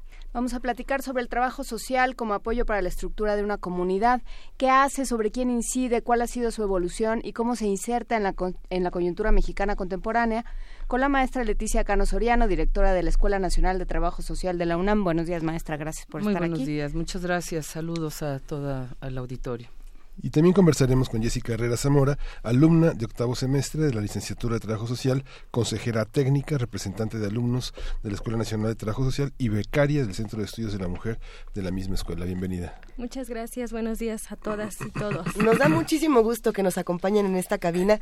Ahora sí, vámonos por partes y despacito, porque aunque parezca obvio, yo creo que sí es pertinente que nos preguntemos antes de cualquier cosa, ¿qué estamos entendiendo por trabajo social? Y luego de ahí nos vamos, nos vamos ampliando. Claro que sí. Bueno, nuevamente muchas gracias, de verdad un gusto saludarles. Y trabajo social es una profesión que concretamente trabaja con las comunidades, trabaja con la población a través de modelos de intervención, a través de hacer estos diagnósticos sociales tan pertinentes para que junto con las comunidades o las propias comunidades, mujeres, hombres, jóvenes, los grupos de la población, eh, podamos tomar decisiones sobre aspectos que particularmente puedan afectar el bienestar social de los mismos. Jessica Herrera, ¿qué te llevó a ti a estudiar trabajo social? Bueno, pues eh, cuando yo iba a ingresar a la licenciatura, eh, no sabía bien qué estudiar, sin embargo fui a, a las campañas que hace la universidad, que es eh, estudiante que orienta al estudiante, y ahí me platicaron eh, justo las funciones, las actividades que realiza un trabajador, una trabajadora social en los distintos ámbitos, ¿no? En, en los distintos sectores en los cuales tiene inserción.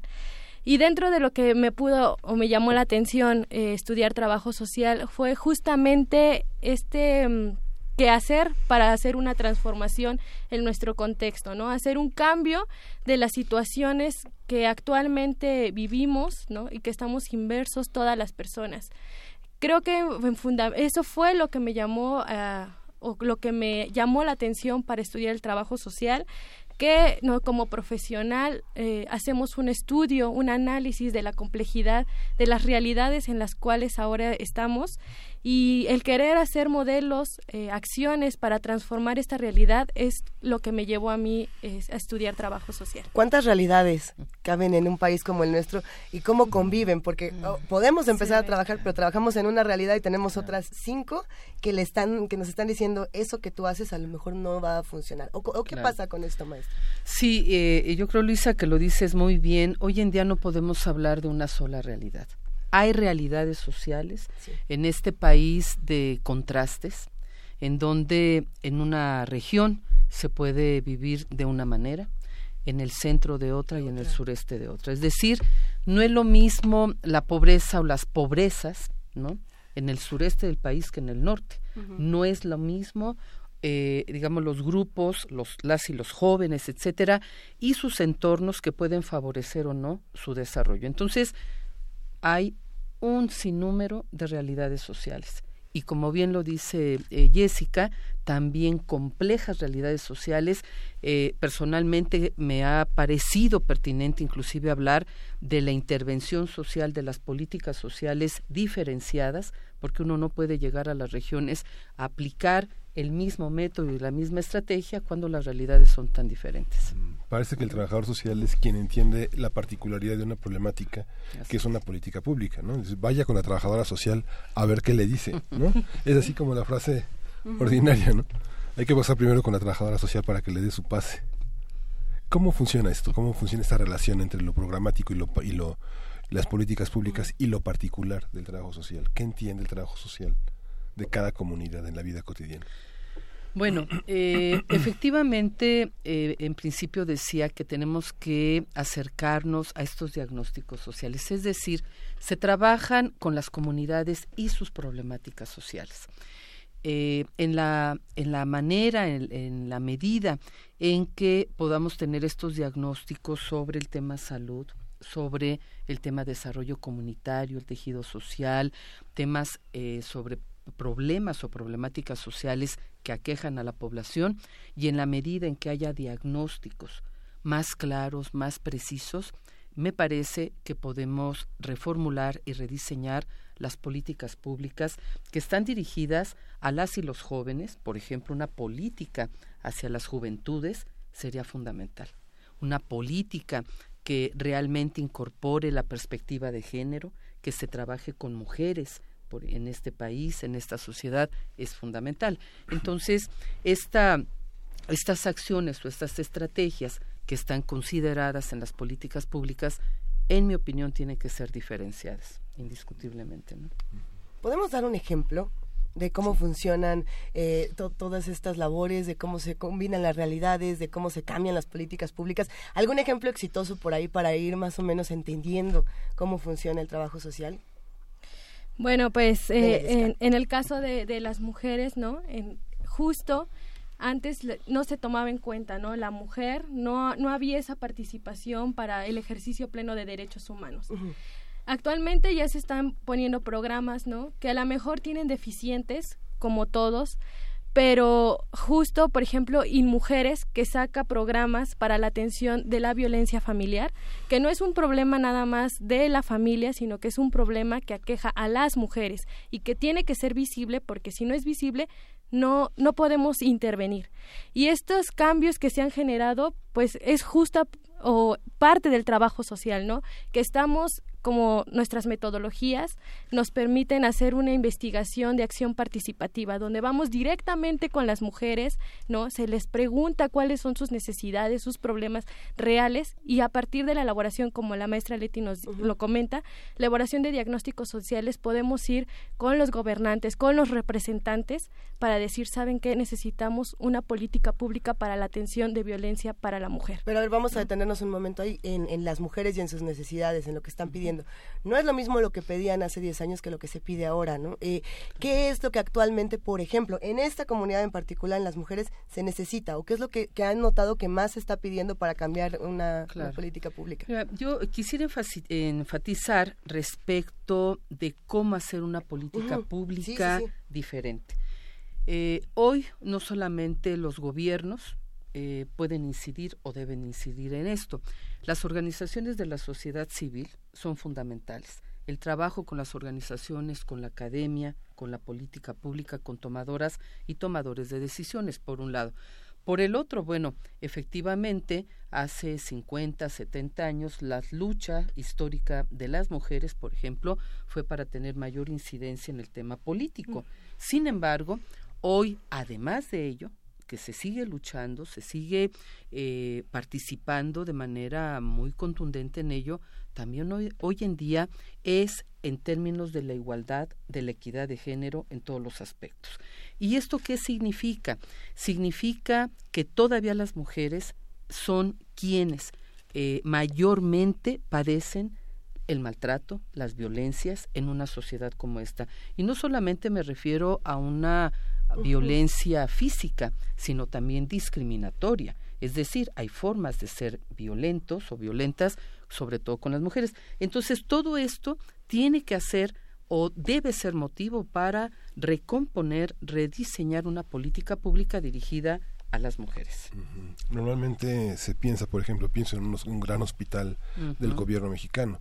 Hay un problema y se va a trabajo social. En un gran en un gran hospital de la iniciativa privada se va a la oficina de relaciones públicas. De recursos humanos. Claro, claro.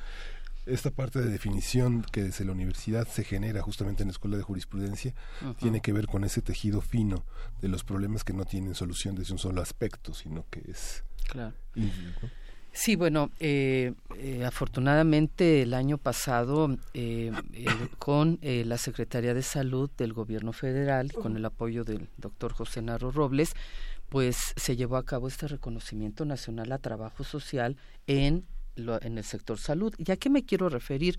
Me quiero referir efectivamente a que es una de las primeras caras en espacios, ¿no? En los hospitales, en todos los niveles, uno, dos, tres, para la atención a la comunidad. Efectivamente, es trabajo social quien está atendiendo, brindando esta atención, orientación, pero también la realización de diversos estudios en el sector salud. Además, eh, es uno de los ámbitos de intervención en donde mayormente hay trabajo social. Jessica, ¿qué materias llevan? O sea, ¿qué, qué saben hacer las, eh, bueno, los egresados de trabajo social? Bueno, eh, en los primeros semestres, en los primeros tres semestres llevamos teoría social, que es fundamental para un trabajador social porque nosotros hacemos estos diagnósticos a través de teorías, ¿no? No es un interpretar nada más, un analizar empíricamente, sino tenemos que hacer un análisis desde el conocimiento. Entonces, en los primeros tres semestres llevamos teoría social, uno, dos, tres, eh, llevamos estadística, que justo también nos permite hacer estos estudios estadísticos de la población, cuántas mujeres, cuántos hombres, cómo se sitúa la problemática. Llevamos política pública, políticas sociales, eh, también llevamos la materia de necesidades y problemáticas sociales, que también es esta parte de identificar las diversas problemáticas que además son multifactoriales, ¿no? No es la problemática nada más, sino que justo se van intersectando una con otra y que esto es lo que lo va haciendo complejo. Y es importante pues tener una materia que nos permita ver esas complejidades que se encuentran en las problemáticas sociales. Eh, ahorita yo me encuentro cursando el octavo semestre y en este octavo semestre ya llevamos materias sobre psicología del desarrollo humano, ¿no? Este, también llevamos la materia de eh, vida cotidiana y cultura y llevamos prácticas prácticas escolares, que justo estas prácticas son muy importantes porque nos permiten aplicar todos los conocimientos teóricos que hemos adquirido los primeros semestres y ya vamos directamente con la comunidad a ejercer lo que ya hemos eh, adquirido en estos primeros semestres y en lo que es octavo y noveno semestre llevamos una práctica institucional de especialización que la denominamos en el plan de estudios y en esta ya vamos directamente de acuerdo a nuestros intereses, en donde queremos incidir, vamos a instituciones públicas ya a ejercer pues prácticamente todo lo que hemos adquirido en estos siete semestres de la licenciatura.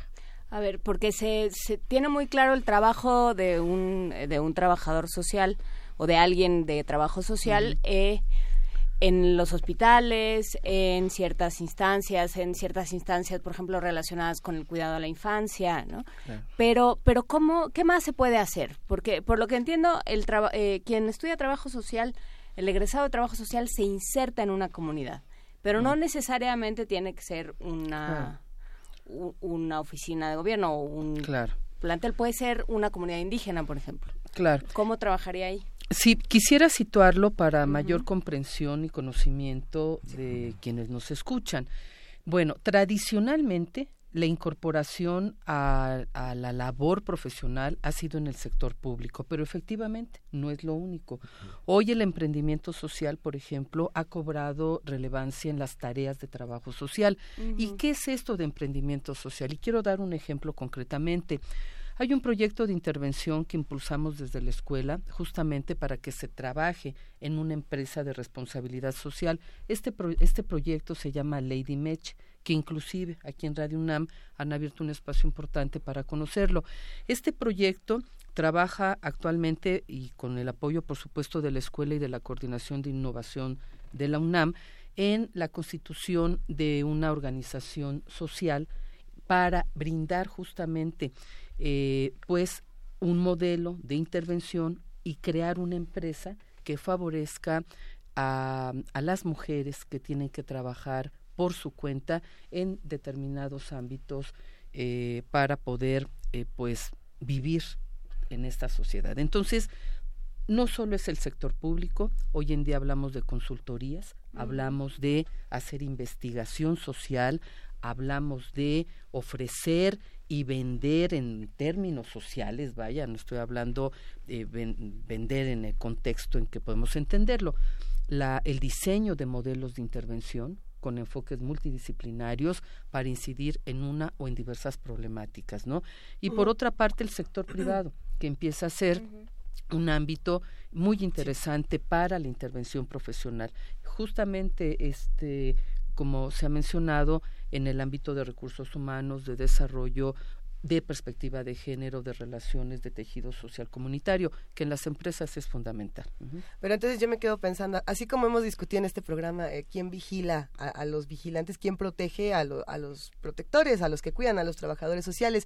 Le digo porque en redes sociales eh, hay tanto personas que dicen eh, está muy bien este trabajo que se está haciendo, es una gran oportunidad y demás, y hay otros que también hacen críticas muy puntuales a, trabajadores y trabajadoras sociales y dicen esto que está pasando aquí es falta de sensibilidad, esto que está pasando aquí es esto otro. ¿Quién, quién los protege? ¿Quién los sensibiliza? ¿Quién se encarga de que también estén en condiciones laborales por lo menos aceptables para que no haya un círculo de pues no me atrevería a decir de violencia, pero sí un círculo de, de falta de sensibilidad. ¿No? ante la situación de cada realidad. Claro, yo sinceramente me atrevo a plantear que somos una profesión que no ha sido valorada y reconocida como debería de serlo. Y voy a decir algo que he dicho en diferentes foros. Si quienes toman decisiones para impulsar una política social, para impulsar acciones sociales, intervenciones, trabajar en comunidades, en instituciones, en programas y proyectos sociales. Realmente se ocuparan de contratar al profesional que reúne los saberes, el perfil adecuado, tendría que ser a una o a un trabajador social. Y sinceramente estoy convencida de que muchos entornos cambiarían, lograrían cambiar, por un lado. Y por el otro, sí, eh, tenemos que reconocer que es una profesión joven. Eh, este año estamos conmemorando el 45 aniversario de nuestra Escuela Nacional de Trabajo Social, ya se mencionaba, y el próximo 50 años de la creación de la licenciatura en Trabajo Social. Cuando digo somos una profesión joven, ¿qué significa? Todavía tenemos muchos retos por delante, la escuela tiene que seguir avanzando, constituirse en facultad, requerimos un doctorado, pero eso no quiere decir que hagamos mal nuestro trabajo en instituciones. Y yo reitero, trabajo social es una profesión necesaria si queremos transformar las realidades de este país. Es, eh, por ejemplo, como los grandes moderadores de problemáticas, no sé, en el, en el DIF, por ejemplo, la dificultad para manejar la violencia, para manejar las cuestiones de género y para manejar la protección de la infancia. Digamos, entran abogados, psicólogos, antropólogos, este, ¿Cómo, cómo, ¿Cómo hacer este trabajo de moderación? ¿Qué se necesita? ¿Es el reconocimiento de las instituciones? ¿Es la creación de plazas específicamente con el perfil de un egresado de trabajo social? Bueno, pues eh, justo trabajo social es una, es una disciplina que trabaja multidisciplinariamente, ¿no?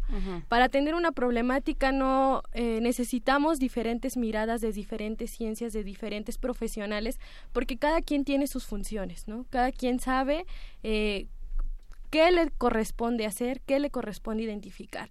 Y en este aspecto de, de las complejidades de las problemáticas, pues trabajo social se posiciona porque tal vez el psicólogo atiende directamente a sus problemas emocionales de las personas, ¿no?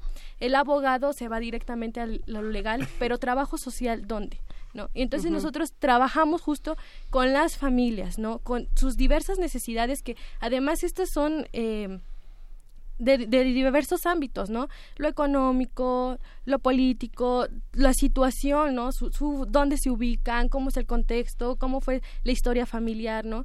Entonces, no trabajamos directamente ni con eh, la mente de la persona, de la conducta más bien de, de los individuos, no trabajamos en el ámbito legal, sino nosotros trabajamos este aspecto social, los procesos de interacción, de inter- interrelación que tienen las personas, ¿no? Entonces, es algo que a lo mejor no lo puede hacer ni un psicólogo, no lo puede hacer un abogado, no lo puede hacer un economista, sino es una función específica de trabajo social. Eso es lo que deberíamos o lo de que debemos como profesionales identificar dónde está nuestro quehacer, dónde está nuestra función y qué me corresponde a mí hacer. ¿Y qué le ha faltado a la escuela en ese sentido? Eh, ¿Le ha faltado comunicación? ¿Le ha faltado claridad? ¿Le ha, le ha faltado vinculación? Eh, ¿qué- ¿Qué pasa? Bueno, hay diferentes etapas en las que hemos avanzado. Yo creo que la escuela mm, hoy en día vive uno de los eh, momentos muy importantes porque la vinculación indudablemente ha sido una fortaleza. Hemos estado firmando convenios de colaboración con diferentes instituciones justamente para poder enganchar ahí no solo el tema laboral, sino el tema de el diseño de proyectos especiales y sobre todo abrir aún más espacios para las prácticas escolares que son fundamentales para nuestros jóvenes, el servicio social y la intervención en lo social, como bien lo dice Jessica, en proyectos, repito, que puedan incidir en aspectos particulares o generales en diferentes sectores, insisto, público, social o privado. Cuando hablamos de esta mediación, yo sí quisiera eh, precisar que las y los trabajadores sociales no son mediadores entre el problema y la institución o quienes toman decisiones. La mediación es todo un, un paradigma metodológico, pero más que intervenir como mediadores, realmente nos ocupamos de estas funciones, que repito, es la promoción, es la elaboración de planes, de proyectos, de programas, de modelos de intervención en lo social y de estos procesos que inclusive en un hospital, en un, en un instituto de atención a mujeres, a hombres, a niñas, niños, adolescentes, pues es fundamental. Y personalmente creo que hoy tenemos que participar más en el diseño de política pública, particularmente en política social. Jessica, eh, hablabas tú de prácticas profesionales que ya tú y supongo que tus compañeros están llevando a cabo por, por el, el grado en el que van, ya están en, en octavo semestre. En- ¿A dónde se van? ¿Dónde trabajan?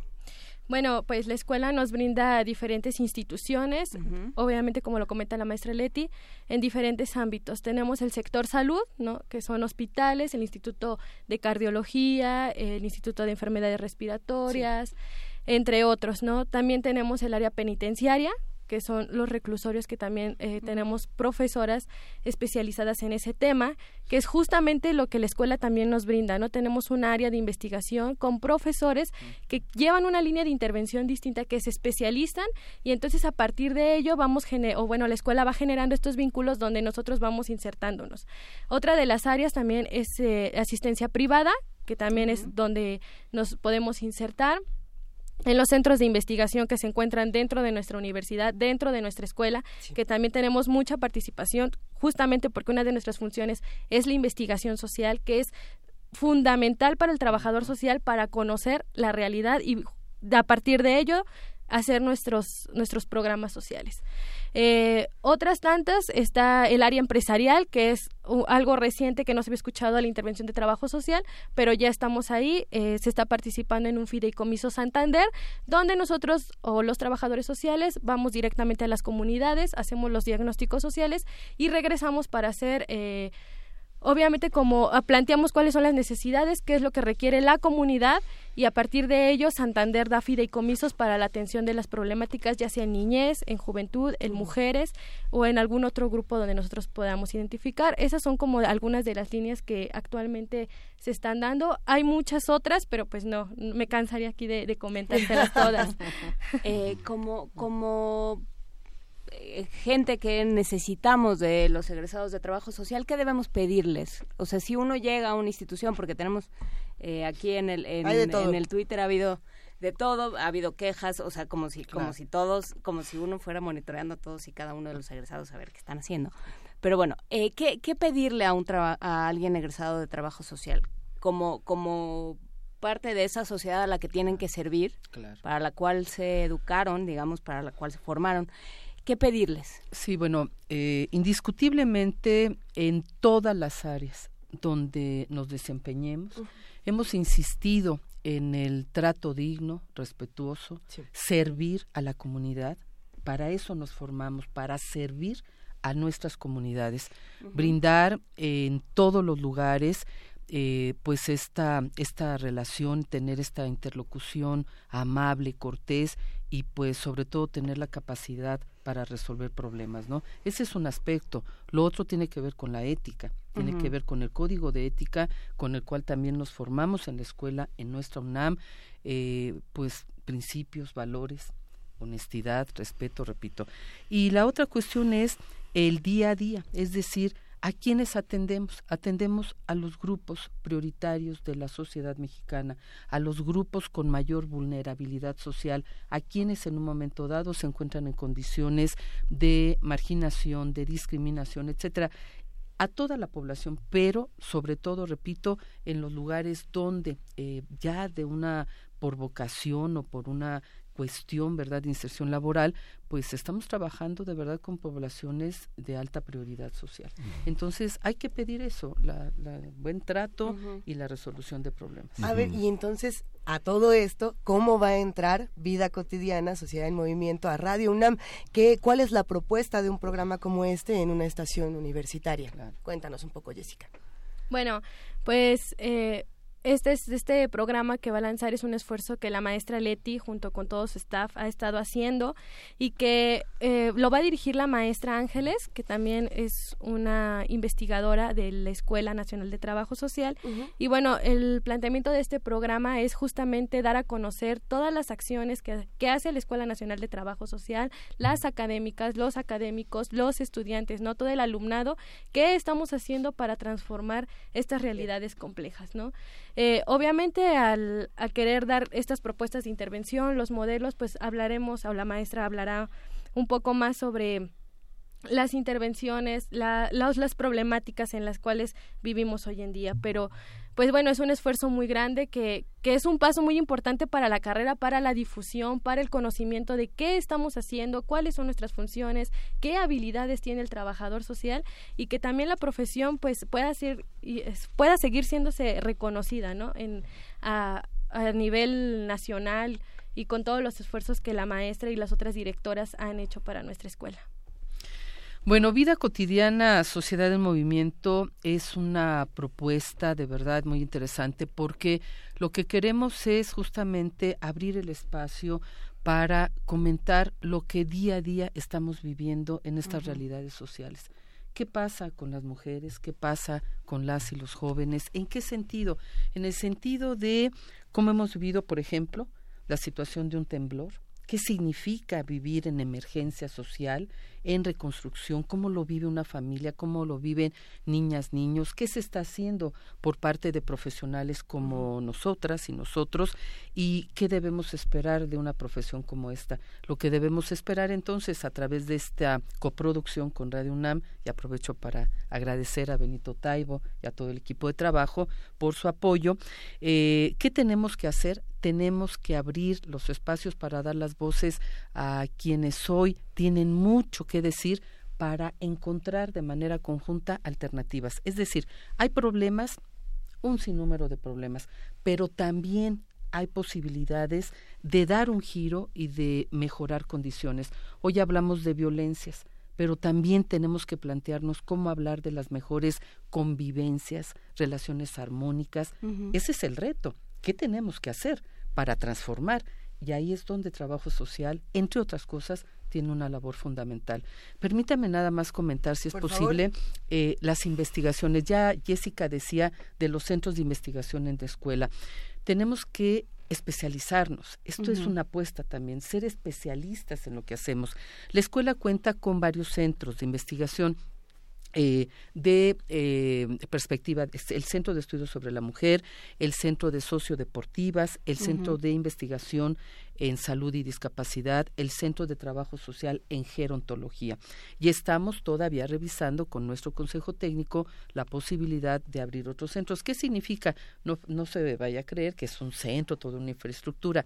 Son unidades de apoyo para fortalecer prácticas, servicio social, titulación, asesoría de tesis, eh, justamente tener proyectos especiales para poder presentar diagnósticos sobre problemáticas específicas, entre otras.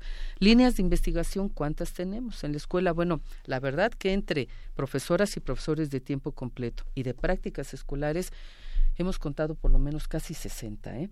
Es casi 60 en el tema de discapacidad, mujeres, violencias, violencia escolar, etcétera, etcétera. Entonces, hay una muy amplia, eh, un, campo amplísimo de desarrollo profesional para la profesión, para quienes estudian trabajo social. Y por otra parte, volviendo a, vida cotidiana, sociedad en movimiento, pues eso haremos. Haremos de este espacio un espacio en el que eh, podemos comentar, compartir el día a día con quienes desde la academia, la investigación están participando, pero también pues con las mujeres, con la población que específicamente padece los problemas sociales, ¿no? Pues hay, una parte, hay una parte, bueno, que me parece importante como distinguir, o que hablaba, que aclaraba esta parte de la mediación, digamos, la, aportación de conocimiento que tienen las ciencias sociales, no sé, como la sociología, la, economía. Mm. Eh, eh, trabajo social sería el equivalente a la administración pública en relación a la ciencia política, un poco, ¿qué pasa con los conocimientos de la sociología que tienen que ver con un trabajo de campo muy particular, situaciones muy específicas? Los modelos de intervención, son la consecuencia de los modelos de conocimiento, de comprensión, o cómo funciona? Bueno, hay marcos teóricos, evidentemente, ¿no? Eh, Trabajo social se allega, se, se apoya de estos marcos teóricos, sociológicos, hasta jurídicos, marcos normativos, pero no significa que sean pequeños sociólogos o psicólogos, no, de ninguna manera. Hay marcos teóricos que son fundamentales para poder diseñar una metodología especializada en la intervención en lo social. ¿Qué significa esto? Para decirlo con mayor claridad, necesitamos para poder hacer un modelo de intervención en un ámbito específico, pues comprender qué se entiende, por ejemplo, por pobreza, cómo se define, cómo se conceptualiza, qué tipos de pobrezas existen y a partir de ello la intervención de lo social. El rasgo distintivo es la intervención en lo social. Y eh, decíamos para que eh, haya más claridad, se pensaba años atrás que el las y los trabajadores sociales pues estábamos entre la institución y los problemas. Por eso yo decía, no confundamos la mediación, que es todo un concepto metodológico muy importante, que inclusive tiene que ver con la resolución de conflictos en diferentes ámbitos, que es ser el intermediario de, entre un problema y el tomador de decisiones, ¿no? Incluso Francisco Rodríguez, colaborador de Primer Movimiento, señalaba que las encuestas de percepción de la violencia y discriminación habían tenido un aporte muy importante a la Escuela de, de, Trabajo Social y de la, de la ENA al hacer preguntas pertinentes que no se les ocurrían a los estadígrafos, ¿no? Así es. Sí, porque perdón, porque también desde esta perspectiva el trabajo más cualitativo, es decir, de mayor sensibilidad cara a cara con las personas es otra es otra forma. O sea no todo es la numeralia, ¿no?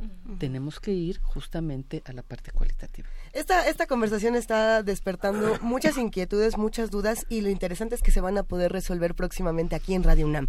Todos esos comentarios van a encontrar respuesta, van a encontrar diálogo, lo cual siempre es muy saludable. Así que por favor, Jessica, Leticia, cuéntenos cuándo, cómo, a qué hora y por qué, cómo le vamos a hacer. Porque Bueno. ya nos emocionamos. El programa este se lanzará, o bueno, saldrá al aire el 9 de febrero. Bien. De 16, tendrá una duración de media hora, de 16 horas a 16.30. Y bueno, estará eh, el programa la maestra mm, Ángeles Rodríguez y la maestra Gloria también, que colaborarán junto para conducir este programa. Excelente. Pues vamos a seguir compartiendo los horarios. y nos vamos preparando. Quedan entonces dos semanas. Estamos a dos semanas. De, ¿un- ¿Una semana? Sí, una Yo- semana. Oye, ¿cuántos días? ¿Qué día es hoy? 20 Entonces nos vemos el 9. Nos escuchamos el 9 de febrero. El 9 y a partir del 9 todos los viernes, como ya lo dice Jessica, de 4 a 4 y media, eh, Vida Cotidiana, Sociedad en Movimiento. Las y los esperamos. A estar bueno, muchas Muchas discusiones se van a quedar por aquí y eso es muy interesante. Síganos diciendo qué opinan. Estamos en arroba P Movimiento, en diagonal Primer Movimiento UNAM y agradecemos profundamente a la maestra Leticia Cano, directora de la Escuela de Trabajo Social, y a Jessica Herrera, alumna de octavo semestre precisamente de esta licenciatura. Ya vamos a seguir platicando próximamente. Muchísimas gracias. Muchísimas gracias, un placer, gracias. Y nos vamos. Nos vamos a ir con música, vamos a escuchar La Maca del disco Habaneras Mexicanas, atribuida a Chan Sil.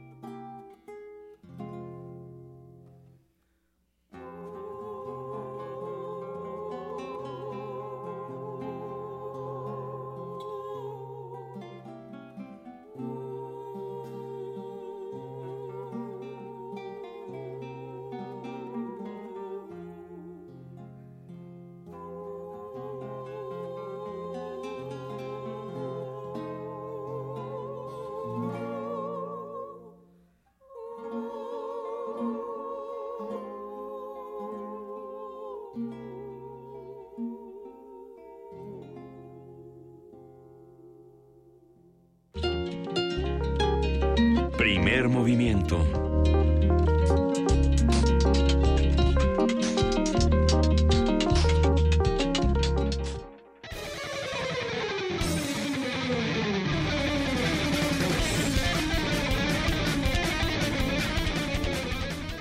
Abejorro metalero quizá, probablemente es una de las mejores cosas que le ha pasado a Primer Movimiento. ¿Cómo estás, querida Vania Noche? Muy bien, muchas gracias. Muy buen día a todos, a todos los que nos ven por TV UNAM y los que nos escuchan, por supuesto, por Radio UNAM. ¿Qué andas haciendo, Vania? Pues aquí... ¿Qué, qué haces por aquí, por estas tierras? Volando por estas tierras.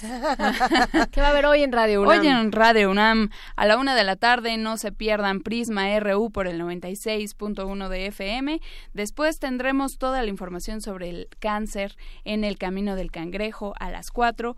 A las 7 de la noche escuchen Panorama del Jazz y quédense a las 8 con los chicos de Resistencia Modulada. Hoy tenemos Muerde Lenguas y playlist va a estar muy bueno, así que sintonicen. En el 860 de AM a las 10 de la mañana quédense con Brújula en mano, a las 12 Diálogo Jurídico y a las 2 de la tarde la Feria de los Libros. Eh, ya viene la, la Feria de Minería, así que esténse pendientes y escuchen todos los lunes este gran programa con la producción de nuestro amigo Marco Lubián. Visiten, por supuesto, www.radio.unam.mx. Ya están por fin todos los podcasts Eh, actualizados. ¿Cómo se siente correctamente, ya completos, correctamente subidos, así que ahí los pueden escuchar. Siempre que Agradecemos a todos los que hicieron posible que ya estuvieran los Mariana podcasts. Fuentes y todo todo el equipo que hizo este esfuerzo. Pero así como todos nuestros queridos radioescuchas que hacen comunidad con con nosotros nos mandaban todos los días mensajes de que ¿dónde está el podcast? ¿Dónde quedó? Bueno, estaría bonito que ahora le manden un gran abrazo a Vania Nuche y a todo el equipo de Radio UNAM que se pusieron las pilas entre todos para lograr esta odisea. Gracias de verdad a todos los de Radio UNAM, a todo el clan que ha eh, batallado porque regrese el podcast. ¿no? Exacto. Bueno, no sé qué, qué tanto me corresponde a mí esa Nada más por eh, estar contestando uno, nada más de uno en uno cada mensaje que Los decía el pelotazos, podcast. los, los del pégale al negro. ¿no? Así eran los... Eran Oigan, las, no soy yo. Pero bueno, muchas gracias. Escúchenos. Muy buen día a todos. Muy buena semana. Gracias, querida Vania Noche. Gracias. Ya nos vamos y nos vamos a ir con música de Devademba, que nos gusta muchísimo aquí en Primer Movimiento. Sí. Dínamo de. Devademba. Adiós. de Devademba. Adiós. Ahí nos vemos. Hay unos vidrios, según Devademba. Pues muchísimas gracias a todos los que hacen posible el primer movimiento, a todos los de Radio UNAM, a todos los de TV UNAM y por supuesto a ustedes que hacen comunidad con nosotros. Gracias, querida jefa de información, Juana Inés de ESA. Gracias, querida Miguel Ángel. Gracias, gracias, gracias, Juana Inés. Nos escuchamos mañana, hablamos de clonación, de problemas respiratorios, de feminicidio y de un montón de cosas más. Y nuestro podcast desdice la idea de Ortega y Gasset que dice lo, lo- lo más viejo era el periódico de ayer, pero nuestro podcast es duradero. ¿no? Ándele, ándele. Esto, esto fue primer movimiento. El mundo desde la universidad.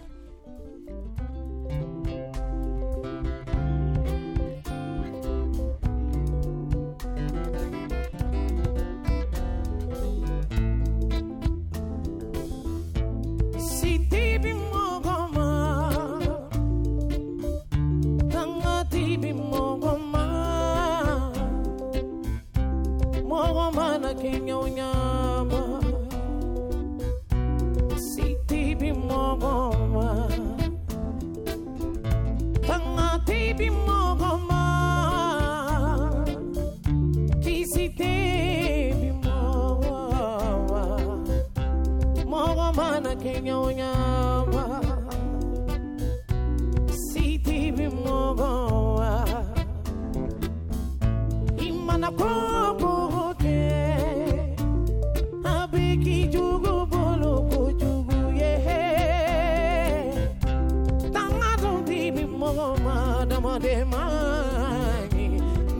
Nesina na bimogo ye Chamada chamada da mai. Chamada chamada chamada mai. Chamada chamada olufene da mai. Chamada chamada. Bonsoir le pack floral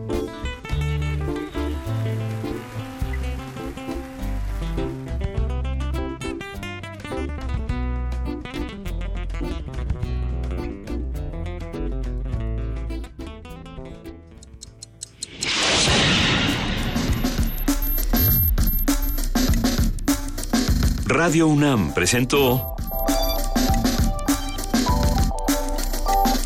Primer movimiento. El mundo desde la universidad.